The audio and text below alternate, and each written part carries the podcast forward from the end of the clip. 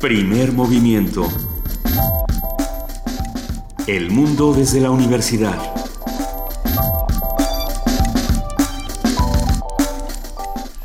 Muy buenos días, son las 7 de la mañana con 3 minutos de este 14 de abril, día de la conmemoración de la instauración de la República Española. Ah, estamos aquí en Radio UNAM y arrancamos así primer movimiento. Querida Luisa Iglesias. Sabía que ibas a mencionarlo, querido Benito Taibo. Muy buenos días. No. podíamos no hacerlo. No, por supuesto que no. Con eso arranca el programa. Le damos la bienvenida a nuestra queridísima jefa de información, Juana Inés de ESA. Muy buenos días, Juana Inés. ¿Cómo están? Buenos días. Estoy aquí tratando de resolver un nudo gordiano. Sí, tenemos un cable. Que organizó Benito con sus No, ya está organizado. Probablemente he sido yo. Eh, quiero disculparme de antemano si escuchan un poco de ronquera y de y de este, escurrimiento nasal. Quizás somos muchos los que estamos en esta situación debido a la contaminación. Vamos a apoyarnos entre todos mandándonos... ¿Kleenex? Mandándonos Kleenex radiofónicos, por favor. Estamos en arroba P Movimiento, en diagonal Primer Movimiento UNAM y en el teléfono 55 36 43 39. Vamos a platicar de muchas cosas el día de hoy, eh, muchas que tenemos preparados para ustedes, discusiones que también queremos compartir en redes sociales de, cosas que han ocurrido en nuestro país, sin duda eh, noticias del GIEI, noticias de Ayotzinapa, noticias de nuestro país y del resto del mundo. Pero bueno, ¿con qué arrancamos, querido Benito? Arrancamos con nuestro jueves de gastronomía. Y, la conversación de hoy va a ser francamente divertida. Hielo con sabor. Se le puede poner sabor al hielo y, hacer maravillas como las paletas, como los raspados, las granitas, los, granitas, los frappés, una cantidad, incluso las margaritas. Las margaritas frozen, como dijo un miembro del equipo de información que no vamos a nombrar, ¿verdad? Pero bueno, días, Juan Sánchez Brito. Será una, será una conversación francamente ilustrativa. Una conversación con Rodrigo Carrasco, cocinero mexicano, propietario y creador del concepto gastronómico Kitchen 6, cocina de grill urbana. Como lo hacemos todos los jueves, vamos a platicar con José Franco, titular de la Dirección General de Divulgación de la Ciencia de la UNAM. José Franco, Pepe va a hablar con nosotros sobre el año dual México-Alemania 2016-2017. En la participación del Centro Cultural Universitario Tlatelolco, Romina Cocho, actriz de La Linterna Mágica, y Paco Reyes, encargado de atención a públicos, nos hablan sobre el cineclub infantil La Linterna Mágica, único club del cine al norte de la Ciudad de México. Y, y por favor, volvamos otra vez con la lógica visto desde arriba, el, eh, sí está Tlatelolco al norte de la Ciudad de México. Ah, eh, visto desde arriba, desde el mapa donde el sur es este, la Patagonia. En nuestra nota nacional, ¿qué hacer con Michoacán? El comentario es del doctor Juan Salgado, profesor investigador del CIDE. Luego, en nuestra nota internacional, las marchas regresa Cristina Kirchner, aparece en el aeroparque de Buenos Aires y hay manifestaciones en favor y en contra de su presencia. Ah, un comentario de Pablo Vallés, periodista independiente de Buenos Aires, Argentina. No, no es lo único que está ocurriendo en Argentina en este momento. También podemos hablar del caso de Telesur, también podemos hablar de todo lo que está ocurriendo con Macri y cómo todo esto se relaciona, ¿no? Para, para llegar precisamente al caso de Cristina Kirchner. Pero bueno, eh, vamos a hablar también con nuestros amigos del Programa Universitario de Estudios de Género. Vamos a hablar con Marisa Ruiz, primera estancia postdoctoral del PUEG UNAM y, doctora en Estudios Latinoamericanos por la Universidad Autónoma de Madrid. Ella va a hablar sobre crímenes de lesa humanidad, violencia sexual, violación y esclavitud, esclavitud doméstica. Ah, la poesía necesaria le toca a Juana Inés de esa, que ya tiene una idea aproximada, ¿no? Sí, siempre tiene una idea aproximada. Como hoy es aniversario de la República Española, a lo mejor podría tocar, no sé, Cernuda, este, Garfias, algunos de los que nos heredaron y que gracias a ellos están aquí con nosotros o no, no te toca a ti, le toca. Me, yo ya hice un tiradero con. Ahorita hacemos un disparejo. Uno de nosotros tres leerá poesía. Algunos de nosotros nos preocupen. Como es jueves, ustedes saben que nuestra mesa del día de hoy se llama Mundos Posibles. Vamos a platicar con el doctor Alberto Betancourt. Él es doctor en historia, profesor de la Facultad de Filosofía y Letras de la UNAM y coordinador del Observatorio del G20 de la misma facultad. Va a hablar con nosotros sobre Ayotzinapa, esta herida abierta que el día de ayer eh, bueno, nos dio muchísimo que discutir y lo vamos a discutir con toda la calma y con todos los elementos posibles. Pero bueno, ya así arrancamos primer movimiento y, vamos a tener una tenemos algo más después de... Sí, claro, perdón. La participación del Programa Universitario de Derechos Humanos con Luis de la Barrera Solórzano, su director, que habla sobre la admonición de la FIFA por el grito festivo en los estadios de fútbol mexicanos. Todo esto que suena tan elegante es... Como capítulo del Quijote. Como capítulo del Quijote tiene que ver con este grito que se lanza en los estadios de México cada vez que el portero rival, sobre todo, eh, saca el balón. Ustedes saben a quién me refiero. Sí. No, nadie lo va a repetir, nadie lo va a hacer. ¿Tiene que ver con la danza? No, no, no lo voy a hacer, pues, pero... Pues. vamos, vamos a arrancar el primer movimiento esta mañana. Queremos invitarlos a que se queden con nosotros de 7 a 10 aquí en el 96.1 de FM. Y bueno, ¿qué les parece si arrancamos con una nota? El aprovechamiento integral de productos vegetales fortalece la economía, la salud y el medio ambiente. Nuestro compañero Abraham Menchaca preparó una nota precisamente respecto al trabajo que la UNAM hace en esta materia. México es el productor de mango número uno en América Latina y cuenta con variedades únicas en el mundo. Se trata de una fruta empleada en la obtención de néctares, jugos, conservas y mermeladas. Sin embargo, del 50 al 40% de su producción es considerado un desperdicio en los procesos industriales. Para la doctora Andrea Trejo Márquez, responsable del Laboratorio de Poscosecha de Productos Naturales de la Facultad de Estudios Superiores Cautitlán, el aprovechamiento integral de productos vegetales es una línea de investigación que contribuye al fortalecimiento de la economía mexicana y la industria alimentaria. La ingeniería en alimentos es un área que se dedica a todo lo que es la conservación, procesamiento de todo lo que pueda ser comestible para el ser humano, logrando mantener las características nutricionales de estos productos. Sin embargo, lo que son las pieles, las semillas y demás se consideran desechos que se generan a partir de la industrialización de estos productos vegetales. A veces esos desechos corresponden de un 40 a un 60% de, de los productos. Por lo tanto, a veces el desecho es mayor que la parte comestible eh, que normalmente utilizamos a nivel industrial o a nivel casero. la hojita para baño, la semilla para embellecer el Diseñar tecnologías encaminadas a conservar frutos y hortalizas es el objetivo del laboratorio de post cosecha. Esa parte de sus productos que se generan normalmente o se tiran a la basura o se utilizan para alimento para ganado. Sin embargo, se van generando una gran cantidad de estos productos que normalmente vienen a ser un problema incluso para las empresas o para los productores que los van acumulando y a veces no se sabe ni qué hacer con ellos. A partir de ahí, nuestra línea de investigación es aprovechar toda esa parte, no solo la pulpa, la parte que normalmente comemos, sino también las pieles y las semillas son ricas en nutrientes que a veces eh, no lo conocemos. En el caso del cacahuate, la industria de las botanas genera una gran cantidad de productos. Las cáscaras, ricas en fibras, representan hasta un 60% del producto.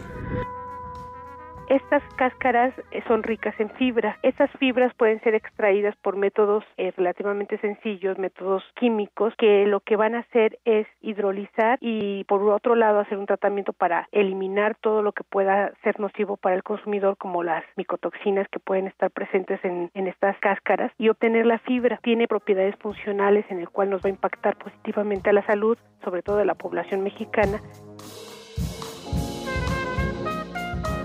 La línea de investigación surgió en respuesta a la tendencia mundial por reducir el impacto ecológico de la industria alimentaria y ha encontrado líneas de trabajo en el estudio del hueso del mamey y tejocote, así como el ollejo y orujo de uva.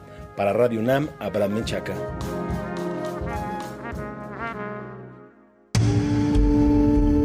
Primer movimiento. Donde la raza habla.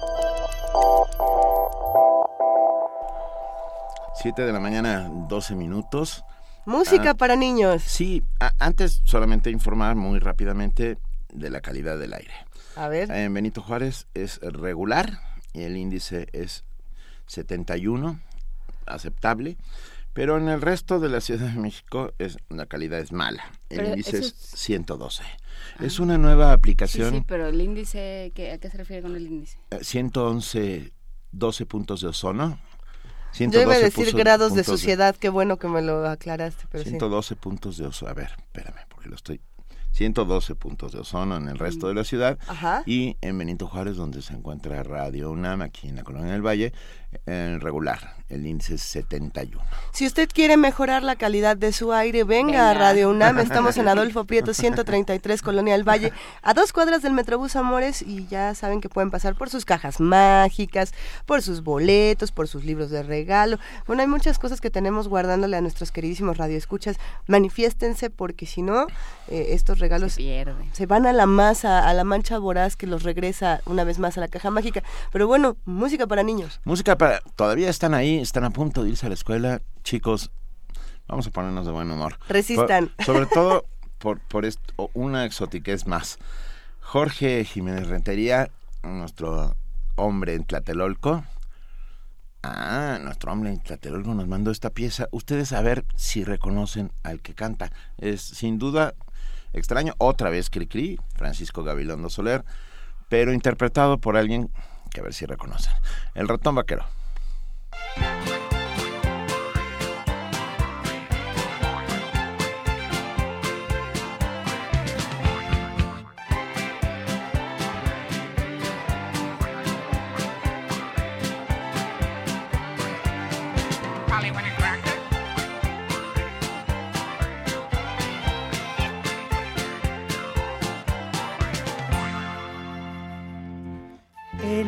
Ha caído un ratón con sus dos pistolas y su traje de cowboy. Ha de ser gringuito porque siempre habla inglés. A más de ser rubito y tener grandes los pies.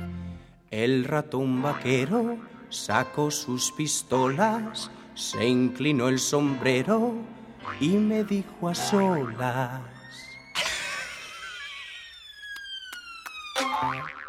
What the heck is this house for a manly couple mouse? Only you let me out and don't catch me like a trout. Porque sí,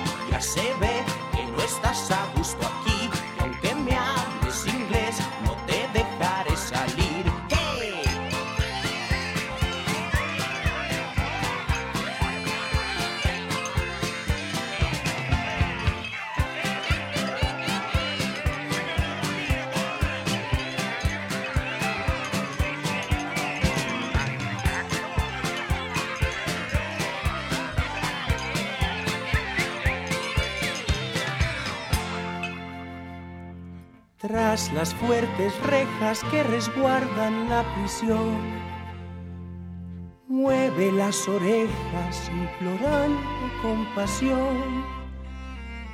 Dijo el muy ladino que se va a reformar. Y aunque me hablen chino, pues ni así lo he de soltar. El ratón vaquero tiró dos balazos, se chupó las balas y cruzó los brazos. What the heck is this house for a manly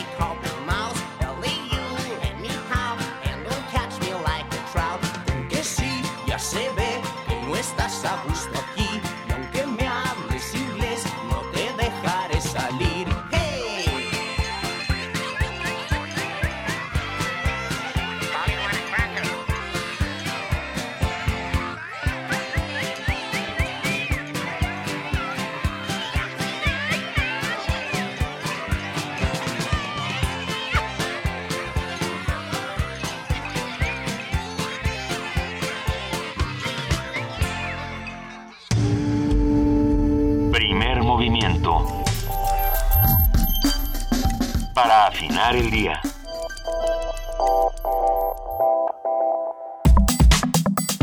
Jueves gastronómico. Muy rápidamente, Claudia nos escribió Ajá. al grito Scout CMR al grito de Miguel Bosé, Y pues sí, tienes razón.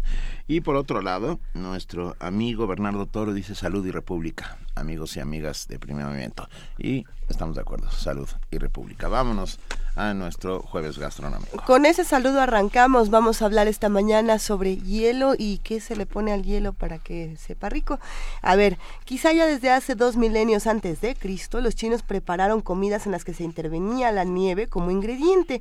También parece que en la corte de Alejandro Magno se tomaban bebidas heladas con frutas y miel, aunque los escritos sobre el tema son posteriores. Existen testimonios de que el emperador Nerón se hacía preparar y ofrecía a sus invitados unas bebidas de postre a base de miel, frutas troceadas y la nieve que sus esclavos le bajaban de los Apeninos. Se dice que la primera máquina para fabricar helados se la debemos a los chinos, a quienes Marco Polo vio prepararlos, y en 1241 llevó a Venecia una receta para hacerlos. Por ahí nace la fama de los helados italianos, cuya cuna se disputan Venecia, Milán y también Nápoles. También en el México prehispánico, en la mesa de Moctezuma II, en, el Gran Tlatoani, había nieves, nieves eh, azucaradas y endulzadas con, con frutas. Para conversar sobre granizados, raspados, nieves, margaritas, paletas y todas las combinaciones posibles de hielo y saborizantes, hoy nos acompaña en la línea Rodrigo Carrasco, cocinero mexicano, propietario y creador del concepto gastronómico Kitchen 6, cocina de grill urbana. Rodrigo, buenos días, gracias por estar con nosotros. Hola, buenos días. Luisa Benito, Juan Inés. Un placer. Un gran abrazo a usted y a su auditorio. Igualmente. Rodrigo, platícanos, por favor, buenos días. ¿Cuándo es que se empieza a combinar el hielo con los saborizantes? ¿De dónde viene toda esta tradición eh, del raspado, de la nieve, del helado? Bueno, lo han dicho todo. Mi perspectiva, como un cocinero joven que tiene 34 años, que es un poco inquieto, pero que sin duda me gusta trabajar con el hielo en todos sus sentidos, más en esta época del año donde es un placer recibir unas, unos grados menos por eh, día este vaya un raspado, una paleta, una malteada, ¿no? Eh, pues sí, yo creo que lo más importante de esto es que nos reconforta y tenemos una mezcla interesante. Yo veo el meollo de todo esto pues desde Moctezuma, ¿no? El Gran Tlatoani, que como bien contaban ustedes, la nieve venía bajando desde el Popocatépetl, vía sus esclavos y llegaba a él y él ofrecía unas copas llenas de, de, de esta de esta de esta nieve conjuntada con, con, con miel y con algunas frutas, ¿no? Ese como que para mí es el primer eh, parteaguas de lo que nosotros conocemos como, como el raspado en México. Si bien antes el emperador Nerón usaba esta, estos zumos de frutas que quedaban en la primera prensa del vino y después los enfriaba con este hielo y hacían una especie de raspado, pero yo creo que nos atañe muchísimo más lo reciente de nuestra historia, ¿no? Yo creo que este es el primer parámetro donde los mexicanos empezamos a utilizar el hielo como ingrediente y punto de partida para crear una infinidad de, gustos bastante ricos, ¿no? Y, hemos llegado al sumum, que son las paletas michoacanas, ¿no? Porque en, hay, hay paletas michoacanas en, en encuentras una michoacana en, en Tijuana o en Cancún o en Nueva York. O una pirata, porque también... Eh, además, muchas son piratas. Lo que pasa es que la michoacana es así como una suerte de genérico. Por a... a los de la michoacana. No, por, algún, por algún motivo se volvieron famosas las paletas de Michoacán. Uh, estas paletas con una enorme cantidad de fruta. y Claro, yo creo que es por eso, por la cantidad de fruta, ¿no? y esto hace unos 20, 30 años, nosotros conocíamos nada más el hielo con algún saborizante, algo de azúcar, y aquí viene el distintivo de esta marca y es donde empieza a hacerse una pues una marca registrada, por llamar de alguna forma, en sabores, ¿no? Y empieza esta proliferación. Yo creo que también todo esto, todo el manejo del hielo, lo que yo observo dentro de la historia, incluso en la época contemporánea, es que son accidentes fortuitos dentro de la cocina. ¿no? A alguien se le ocurrió refrescarse con un pedazo de hielo en la época de los romanos y de ahí viene algo interesante. Después con Moctezuma, hace 30 o 40 años con los de la Michoacana.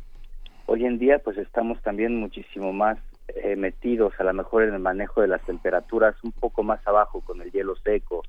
En fin, yo creo que todos estos son accidentes fortuitos, ¿no? El señor Tudor, Mr. Tudor en Estados Unidos, que eh, de alguna forma encuentra la manera de comercializar el, el hielo en cubitos. Lo tiraban de loco y después terminó haciendo una revolución bastante interesante en términos de hielo, ¿no?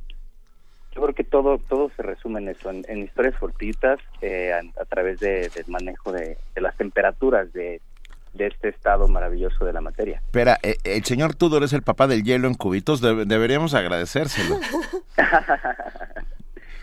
es un invento genial. Totalmente. ¿Eh? Porque la opción B era romper el hielo hasta, hasta tener ahí trozos informes y raros, ¿no? Así es que te puedo decir, yo yo prefiero ese hielo también como muy virgen, el bloque, irlo cortando. Digo, incluso encontramos arte en el hielo, ¿no? ¿Cuántas personas no se dedican a hacer estructuras en hielo para estas celebraciones grandes que datan también de siglos atrás, pero hoy en día se considera también una parte importante del arte, ¿no? Dentro de estas recepciones grandes en los palacios, en los hoteles, cuando hay embajadores, cuando hay cónsules. Creo que también va anidado. Sí, claro, el, hielo, eh, no hay que olvidar el primer, eh, la primera página de Cien años de soledad. Uno va, uno conoce el hielo y se maravilla ante el hielo. Pero ah, lo que me parece más interesante de lo que estás comentando, Rodrigo Carrasco, es eh, que no todo el frío es igual. Que hay diferentes, hay, hay fríos más fríos que otros. ¿En qué, en qué influye la temperatura al momento de mezclar hielo y sabor? Mira, yo creo que hablando ya en términos de cocina, que es lo que a mí me atañe, mi mero mole, este, tenemos una cosa muy chistosa con las papilas. Las papilas gustativas son receptores, eh, son receptores de, de, impulsos que pues, van reaccionando de, distinta forma de acuerdo a lo que le ponemos muy cerca, ¿no? Eh, estas papilas, por ejemplo, te platico que con lo especiado, con lo picante, con lo salado, con lo dulce, tiene unos impulsos mayores, ¿no? Eh, en el caso del especiado y lo picante es mucho mayor, hay una reacción mayor que se va al cerebro, o sea, son receptores cerebrales, ¿no? Entre más caliente, más ácido y más picante, nuestras papilas se dilatan más y emiten una cantidad de impulsos mucho más grande hacia el cerebro. Con la temperatura hay algo muy chistoso con lo caliente es exactamente igual que estar comiendo algo picante. Si nosotros comemos algo caliente y picante, los impulsos que van a nivel del cerebro son una carretera que va a 300 kilómetros por hora con 55 coches al mismo tiempo, es decir, rapidísimo. Cuando nosotros comemos un helado, comemos algo que es dulce, que es sutil, que es floral, que es herbal, nuestras papilas reciben ese impulso, pero es mucho más pequeño, ¿no? Es como ir en la carreterita pequeña de Ensenada, ahí viendo el mar con mucho cuidado. Entonces es, es un impulso mucho menor. Eh, es por eso que a nivel de temperatura, ¿no? Al hacer un helado, un sorbet, una granita, una paleta helada con mucha fruta, un raspado, eh, nosotros podríamos pensar que este impulso es demasiado abierto y que el sabor va a llegar muy rápido pero es lo contrario. Mm. Nosotros tenemos menos impulso de sabor en las cosas frías a nivel cerebral que con las cosas calientes y picantes. Pero hay algo que hacemos eh, continuamente en nuestro país, querido Rodrigo, y es que le echamos chile absolutamente a todo, ¿no? Y entonces de pronto llegan las chamoyadas, toda, buenísimas, toda paleta de hielo que tiene chamoy encima es buena. ¿no? o bueno, ¿tú qué opinas de, este uso del chamoy, del Miguelito, de todas estas cosas? Me encanta, me encanta aquí entra otro factor muy padre que les voy a, tratar de explicar eh, desde el punto de vista de niños, que viene a, algo de recuerdo, de memoria gustativa, ¿no? Los, los cocineros llamamos algo que, se llama memoria gustativa, que es eh, una teoría, ¿no? Que habla de, de aquello que nosotros vamos probando desde que tenemos conciencia, un poquito después de nuestras primeras papillas, la leche materna, todo eso se va a una parte del cerebro que está totalmente guardada, ¿no? Es un acervo, es un archivo donde empezamos a guardar estos sabores y los vamos relacionando con ciertas etapas en nuestras vidas. Y en una etapa muy bonita de nuestra infancia empiezan a estar como mexicanos esos chilitos, esos dulcitos, este, ese azucarado dulce, Y es entonces donde se da esta explosión en la memoria, ¿no? O sea, si decíamos que las papilas mandan impulsos al cerebro y el cerebro hace que se codifique esa información y tengamos un sabor profundo, cuando nosotros comemos algo de hielo que tiene limón, chamoy, dulce, picante, picante perdón, eh, pues estamos teniendo esa reacción aunque no tengamos una saturación de sabor por la temperatura. Recurrimos a nuestra memoria gustativa de años felices que está guardada y es cuando tenemos un, un momento de alegría muy grande, por decirlo así, ¿no? No, no viene tanto del sabor frío.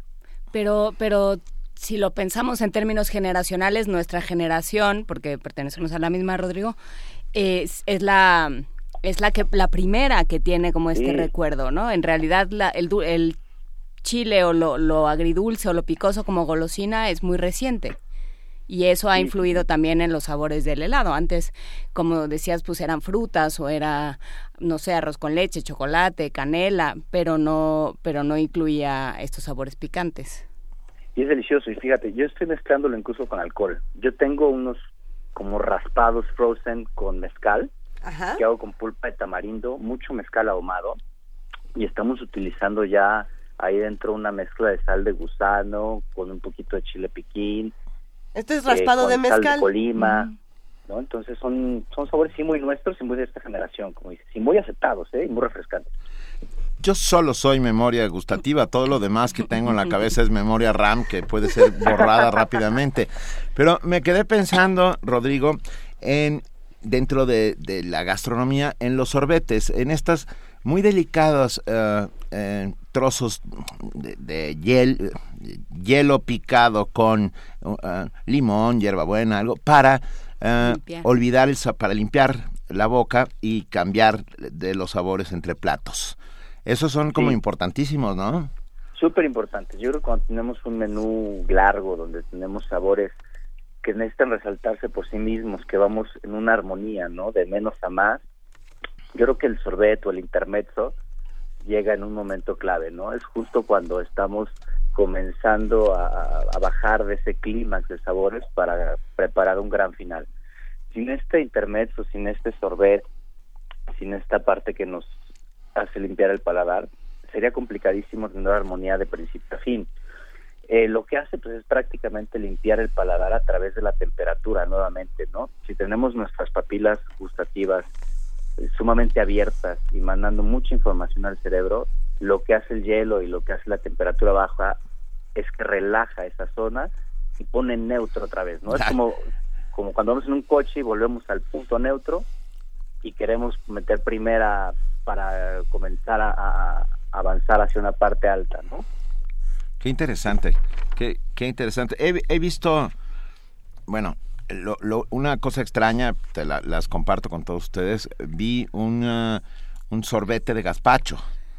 Wow. O sea, sí, una suerte de nieve de gazpacho. Ah, ¿qué es tema? Me hace mucho sentido. Eh, a mí también, ¿no? Y, y perdón, estaba buenísimo, ¿eh? Estaba buenísimo. Qué rico. ¿Quieres compartir conmigo esa receta o ese secreto? Con, con gusto te lo paso. Rodrigo, pero por favor, eh, creo que es tu turno de compartirnos recetas eh, para todos los que estamos escuchando. Nos encantaría preparar eh, un, raspado, un helado, un, una de tus creaciones. Cuéntanos, por favor, ¿qué es, qué es lo que tú haces? ¿Cuál es tu, tu nieve favorita, tu receta? Claro, miren, les cuento, les platico dos, ¿no? Una para empezar la comida, una reunión en la tarde, que es este mezcal tamarindo y necesitamos unos cubitos de hielo y estos cubitos de hielo los vamos a trocear a modo de frappé. Podemos utilizar una manta de cielo, que es una de estas mantas de, cocina, ¿no? Como pañales de bebé.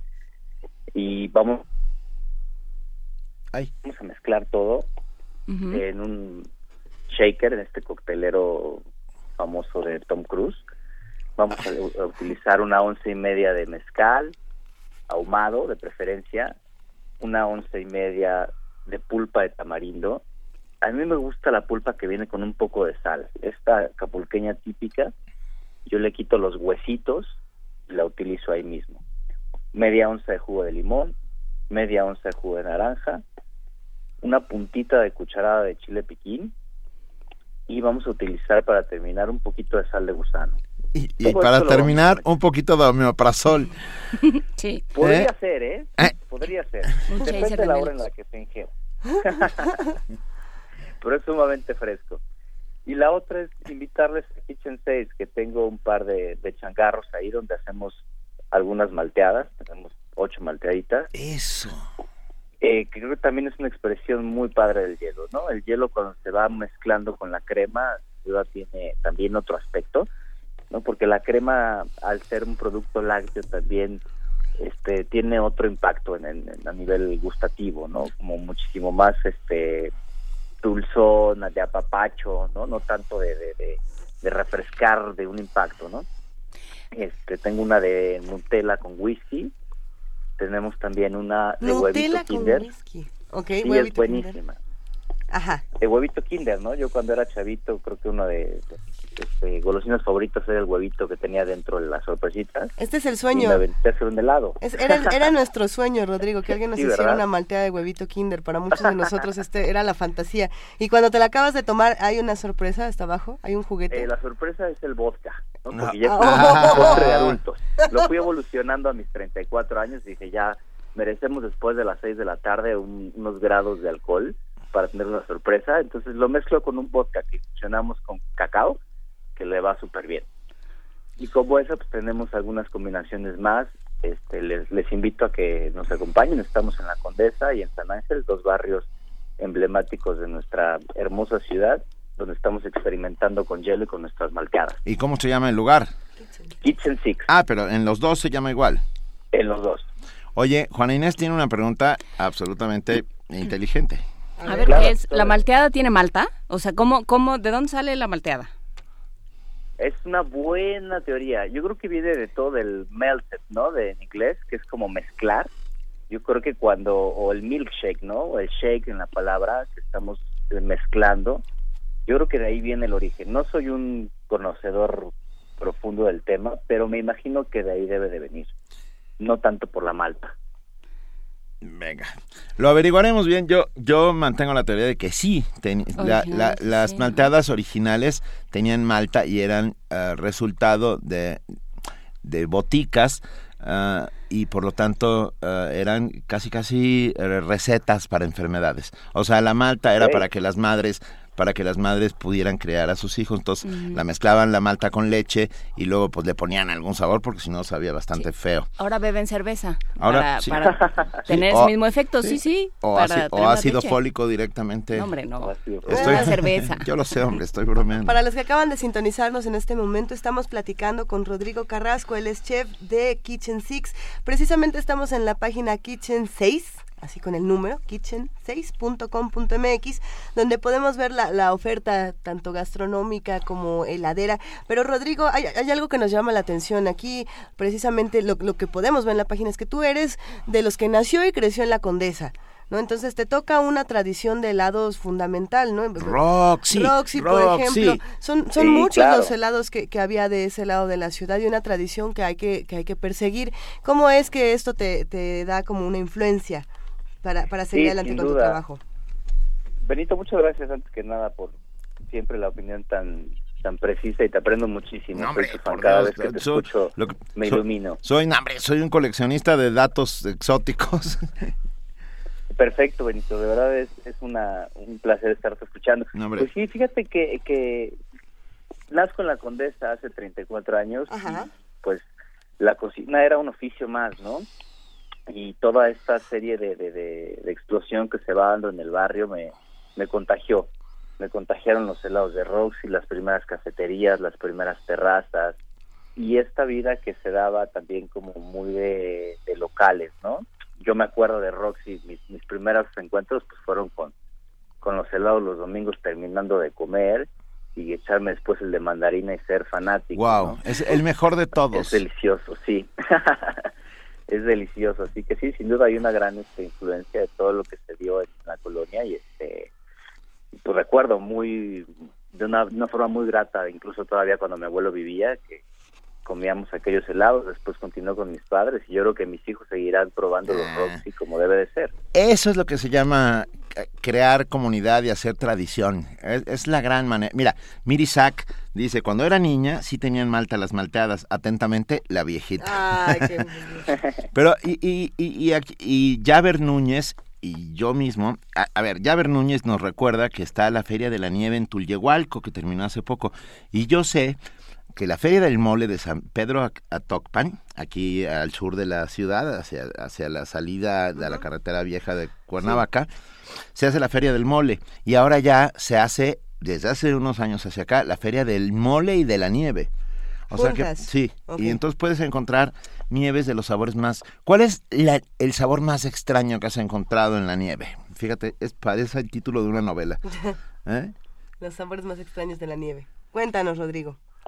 Sin duda, ¿eh? yo creo que los he hecho yo mismo. ¿eh? Soy un fanático de, de las cosas frías. Yo tenía una ensalada que hacía con un helado de aceite de oliva, tomillo y semillas de girasol. ¡Wow! Y esto era a modo de vinagreta, ¿no? El helado llegaba dentro de la ensalada y conforme se iba derretiendo, pues iba saliendo el aceite, este, los todos los sabores de que iban inmersos y era algo súper interesante.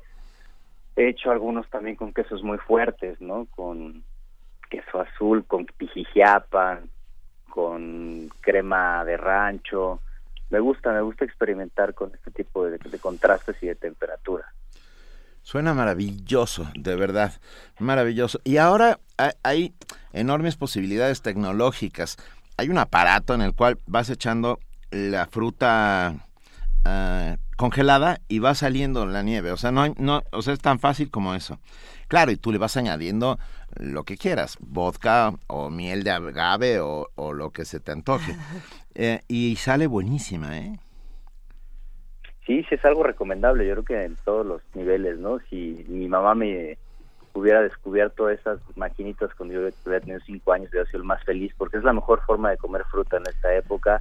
De ahí lo trasladas a la gente de la industria, ¿no? A quien tiene las paleterías, a quienes tenemos los restaurantes, a quienes tratamos de, de hacer y complementar nuestro trabajo de todos los días con todo esto, pues se agradece que la industria haya evolucionado en ese sentido, porque creo que sí se traslada a todos los, los niveles, ¿no? Vamos, vamos a, a tomar, a ver, Juana Inés está aquí pensando. Es que nos dice Javer Núñez que eh, la Feria de la Nieve en Tulyehualco, ¿ya lo dijeron? Sí, ya. Y ya hablaron también de, es que perdón, tuve de que San salir Pedro corriendo. No, y de, y de un libro del Ciesas que habla justamente de lo que sucedió con la Michoacana, de historia de un, sí, en todo. A partir de la Michoacana, el pueblo de Tocumbo ya se, de- se eh, tiene una tradición heladera importantísima. Bueno, a ver, yo, yo de repente aparezco en una comunidad muy cercana a la ciudad de Nueva York a dar una conferencia y terminando, hacía un calor de estos de verano neoyorquino y me llevaron a comer un helado de la una, una paleta michoacana y eran exactamente iguales que las de aquí. Han mantenido Mm. ese estricto nivel de control de calidad que, que la paleta sabe igual en todos lados, igual de bien, quiero decir. Ayer me comí, a ver, perdón, no soporto. ¿Eso ya de plano? Ayer Ya en la valió. tarde me eché una de zarzamora, una paleta de zarzamora, no saben qué. Pero además joya. el éxito, que esa es otra otra cosa de la que no hemos hablado. Eh, estos carritos de helados que hay en la calle y que son un éxito y uno ve desfilar a todos los yo yo vivo muy cerca de insurgentes entonces ves desfilar a todos los burócratas de la zona a la, de las 3 a las 5 Cinco. más o menos Eh. hay una cola constante hay una fila constante en el en el carrito de helados y o sea uno piensa bueno pero es que ese es el negocio eh Conservemos la tradición heladera, vamos a seguir investigando dónde están los mejores helados, los mejores raspados, pero de entrada, eh, la, oferta más extraña que he escuchado en muchísimo tiempo está en Kitchen Six con Rodrigo Carrasco. Rodrigo, gracias por platicar con nosotros esta mañana, fue una conversación eh, fría, deliciosa. No, gracias a ustedes, padrísimo. Siempre me gusta escucharlos y retroalimentarme de, de todo lo que ustedes me aportan. Gracias, Luisa, Benito, Juana Inés y a todos los que nos escuchan. Te mandamos un enorme abrazo, no sin antes decir que nos escribió la meme y dijo que fue a la Feria de la Nieve y probó de nopal, de amaranto, de Ay. mole, de mole, de higo, de cacahuate, de ostión con camarón, Híjole, no, de sí canela no. y tejocote. ¿Qué es otra? ¿Qué pasa con el frío y esos sabores? Ahí te preguntan, Rodrigo. ¿Qué pasa, Perdón, perdón. ¿qué pasa cuando yo, eh, qué pasa con el frío y estos sabores que están asociados más bien a lo caliente, como, no sé, el camarón? Uy, yo El creo mole. que puede ser un shock bastante grande. pero me aventaré a hacer un aguachile helado y les invitaré a probarlo. Por favor, Híjole, Abrir un ahí nuevo estaré. restaurante y haremos un aguachile a modo de helado, que sin dudas me parece un mejor experimento que algún ostión ahumado. Yo creo que sí hay cosas que tienen que estar dentro de lo dulce, lo salado, lo amargo, lo frío y lo caliente. Como que hay cuadrantes que no nos debemos de brincar. La verdad yo no me aventaría a probar un, un helado así, pero No. sin duda hay cosas que pueden eh, experimentarse y que salgan muy bien. Venga, te mandamos un enorme abrazo, Rodrigo. Nos vemos todos en Kitchen Six, cocina casa, gracias No. Benito, Luisa, Juana Inés. Gracias a ti. Abrazos, hasta luego. Bye. Primer movimiento. La vida en otro sentido.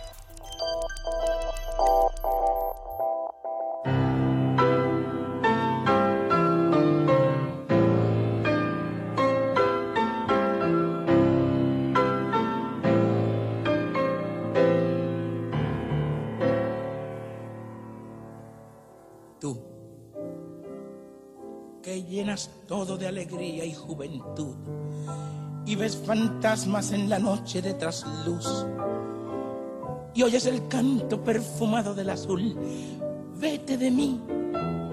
No te detengas a mirar las ramas muertas del rosal que se marchitan sin dar flor. Mira el paisaje del amor que es la razón para soñar y amar. Yo, que ya he luchado contra toda la maldad, tengo las manos tan deshechas de apretar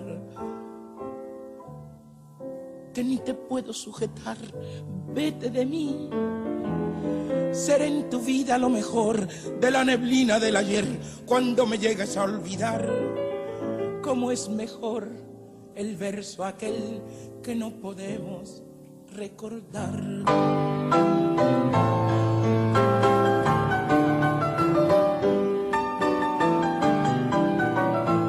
Fantasmas en la noche de trasluz.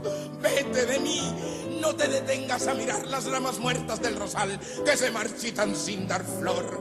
Mira el paisaje del amor que es la razón para soñar y amar. Yo, que ya he luchado contra toda la maldad, tengo las manos tan deshechas de apretar que ni te puedo sujetar.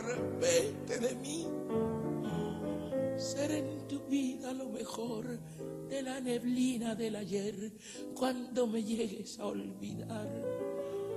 ¿Cómo es mejor el verso aquel que no podemos recordar?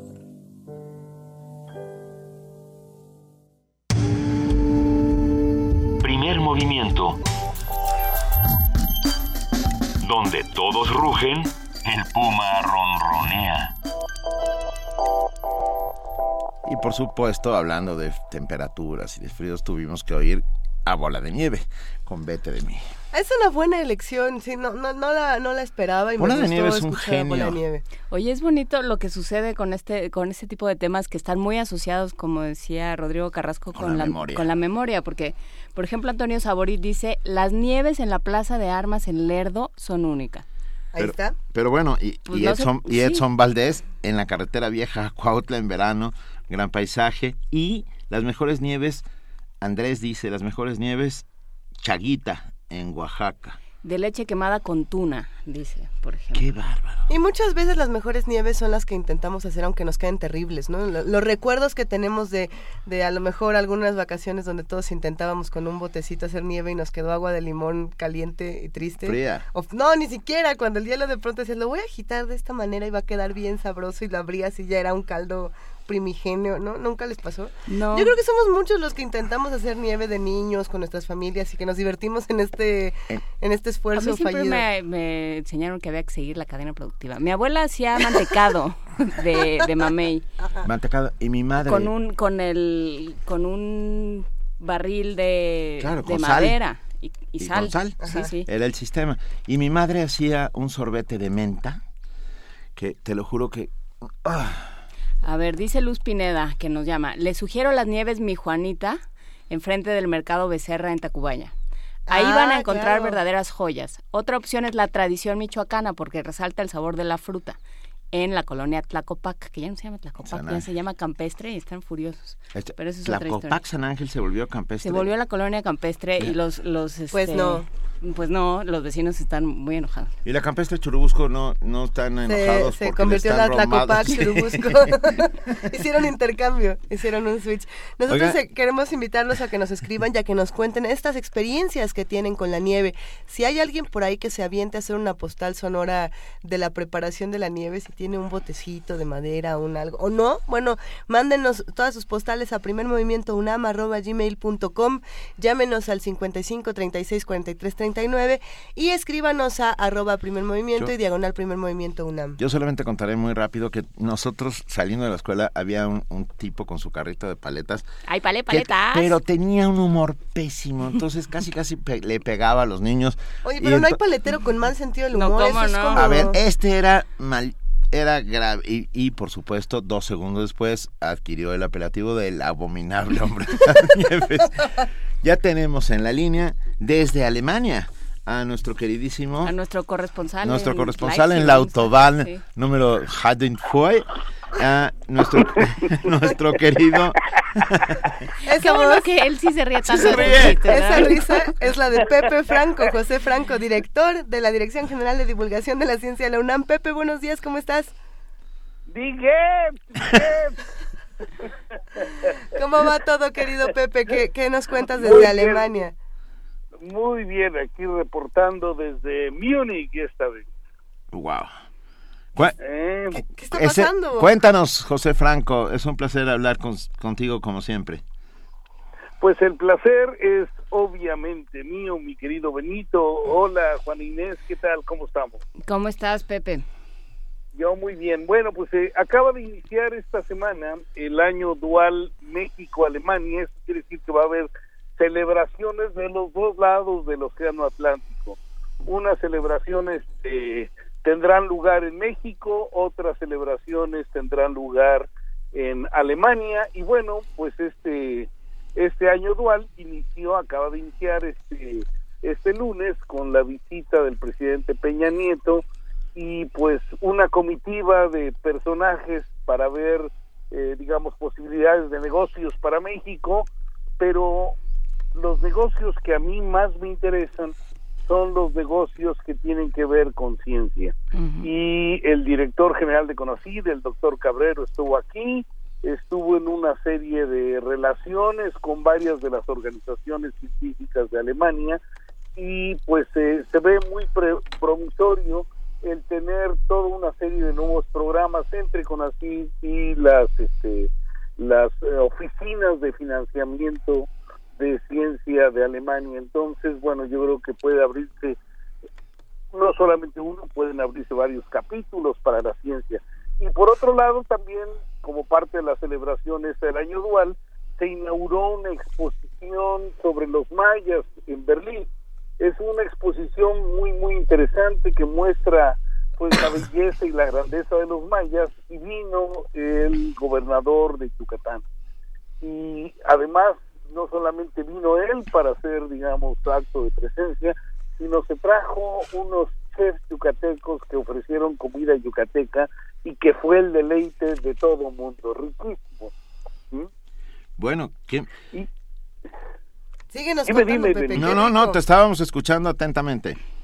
No, bueno, pues este, eh, estuve ahí en, en, en Berlín y luego tuvimos una reunión en la Embajada de México en Berlín eh, con los oficiales de una corporación que se llama la Corporación de Lindau, que hace todos los años una reunión con premios Nobel. Es una reunión extraordinaria.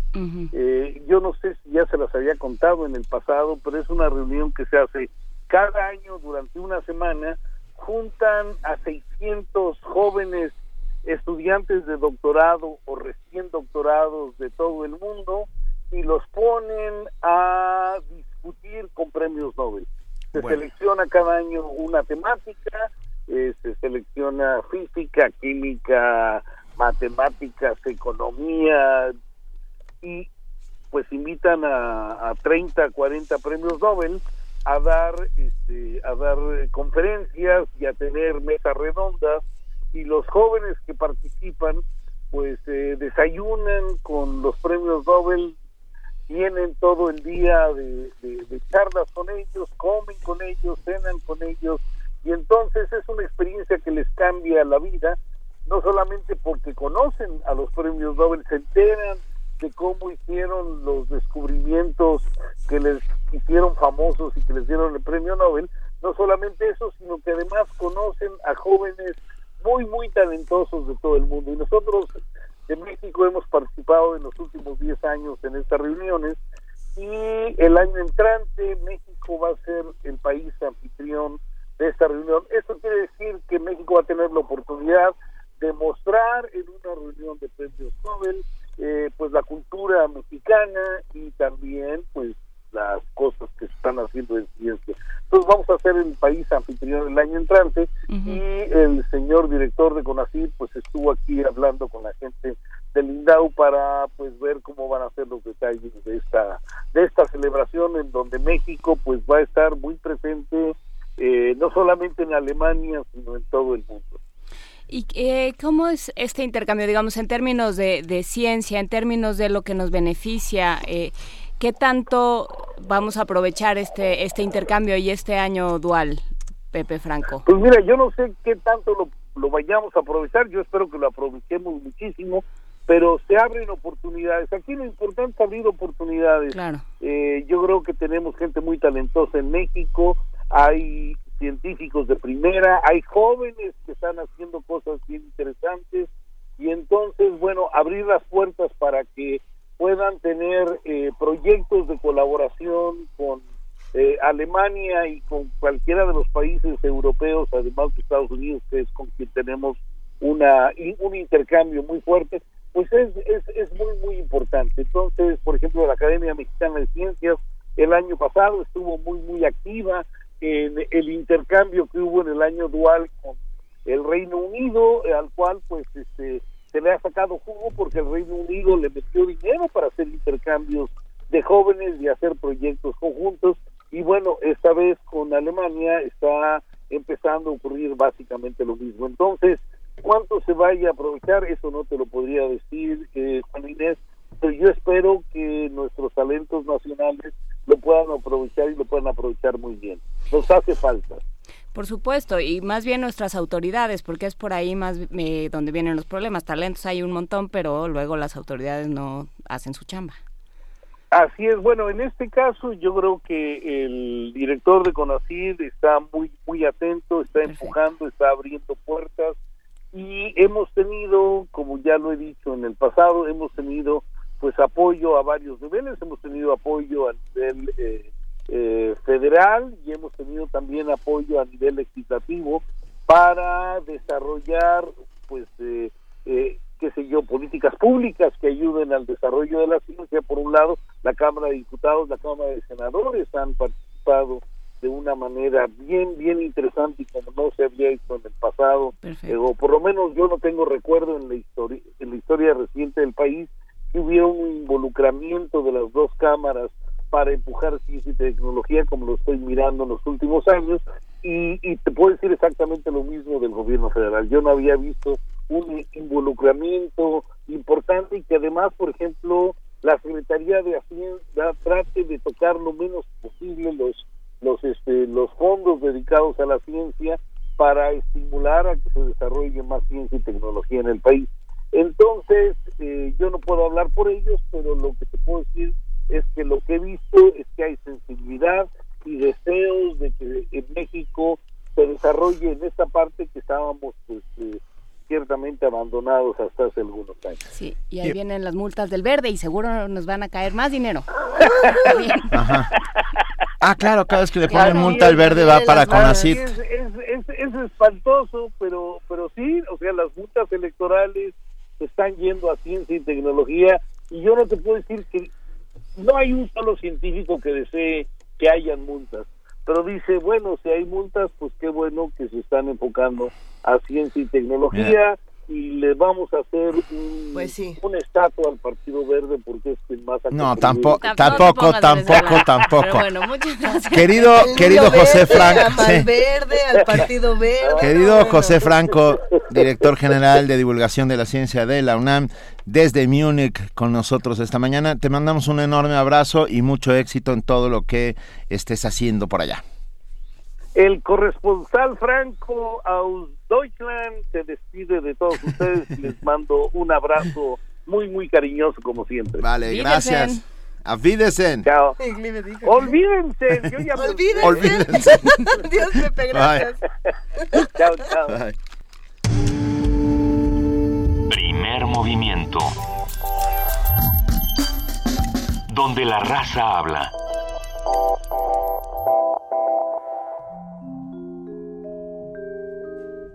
Una melodía se adentra en la tierra, se nutre de solfeo, va regándose con el ritmo hasta brotar de su alma una flor llamada música. Todos los miércoles de abril a las 17 horas, ven a los conciertos de la Facultad de Música de la UNAM. Vive el danzón y las estampas criollas del cuarteto de clarinetes. Revive la música renacentista con el consort de violas Tlahuitoyotl. Deleítate con la voz de la soprano Verónica Murúa, acompañada por el piano de Arturo Uruchurtu. Conciertos de la Facultad de Música de la UNAM. Todos los miércoles de abril en la sala Julián Carrillo. Adolfo Prieto 133, Colonia del Valle. Entrada libre. Seduce tus oídos. Aquí en Radio UNAM. Radio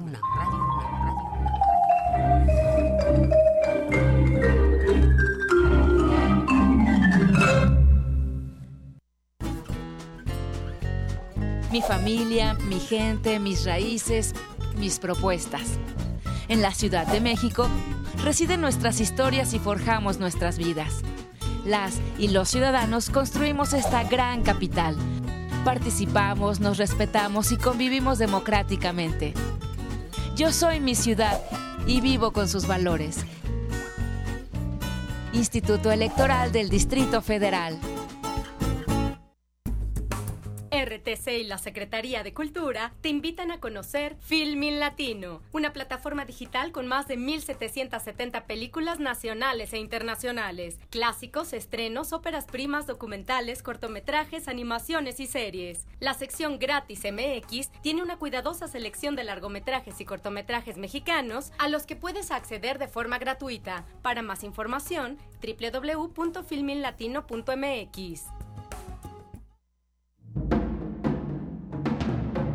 Yo avanzo hacia el destino entre cadenas y dejo atrás lo que todavía escucho, los fúnebres rumores con los que se me entierra y la voz de mi madre con lágrimas, con lágrimas que decreta mi muerte. Poema La Malinche, de la pluma de Rosario Castellanos. La sala Julián Carrillo te invita a explorar el año de 1519 en territorio maya. Una joven adolescente y una historia que se siente solo a través del escenario. Malintzin, una obra teatral de Luis Santillán. Todos los lunes de abril en punto de las 20 horas. El encuentro entre dos mundos se vivirá en la sala Julián Carrillo. Adolfo Prieto, número 133, Colonia del Valle, a dos cuadras del Metrobús Amores. La entrada es libre. Radio UNAM invita. Primer movimiento. Información azul y oro.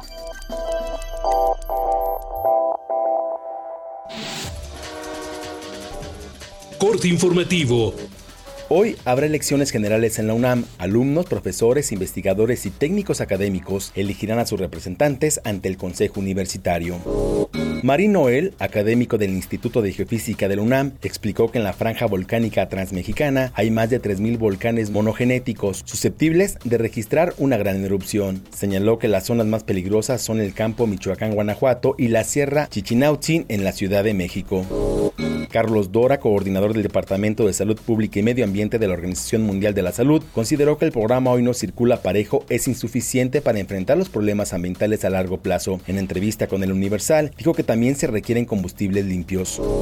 Rodolfo Lassi, subsecretario de Planeación y Medio Ambiente, informó que está terminando el borrador de la nueva norma para verificar emisiones de gases en los automóviles. Anunció una revisión a fondo para determinar si los convertidores catalíticos instalados en los autos realmente funcionan. Una norma que nos permita detectar si los convertidores catalíticos de los vehículos están funcionando o no lo están. Tenemos en circulación muchos vehículos pues, que traen calcomanía cero y sus convertidores catalíticos simple y sencillamente no están funcionando. Debieron de haber sido ya reemplazados. Entonces estamos diseñando una norma que nos permita conocer con mayor certeza el estado del convertidor catalítico y de eso se trata. No es que se endurezcan, es que simplemente las vamos a hacer más certeras.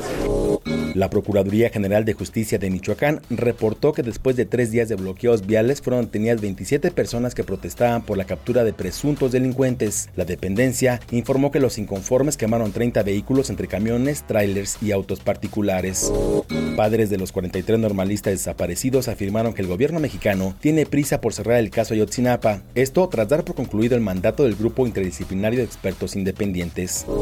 La Sala Superior del Tribunal Electoral del Poder Judicial de la Federación ordenó al Instituto Nacional Electoral reducir la multa de 322.4 millones de pesos impuesta al Partido Verde Ecologista.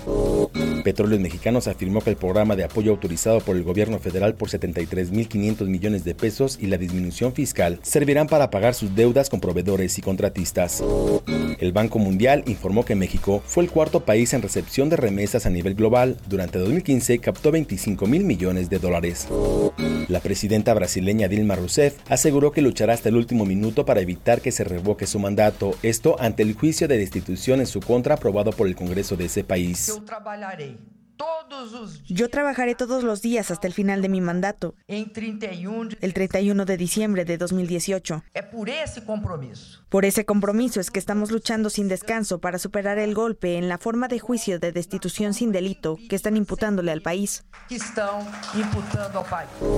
La Organización para la Cooperación y el Desarrollo Económico informó que representantes de las administraciones tributarias de todo el mundo se reunieron para buscar acciones conjuntas y mecanismos de operación tras las revelaciones de los Panama Papers. Hasta aquí el reporte, en una hora más información.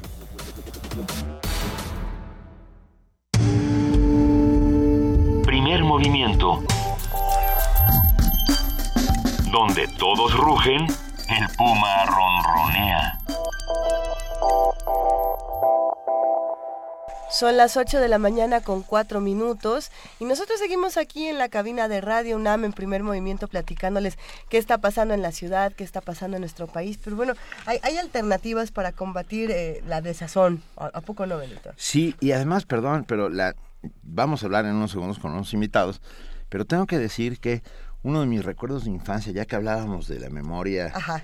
de la memoria, De los que hacen paletas malas. con- Ajá, sí, sí, sí. no, tiene que ver justo con una linterna mágica.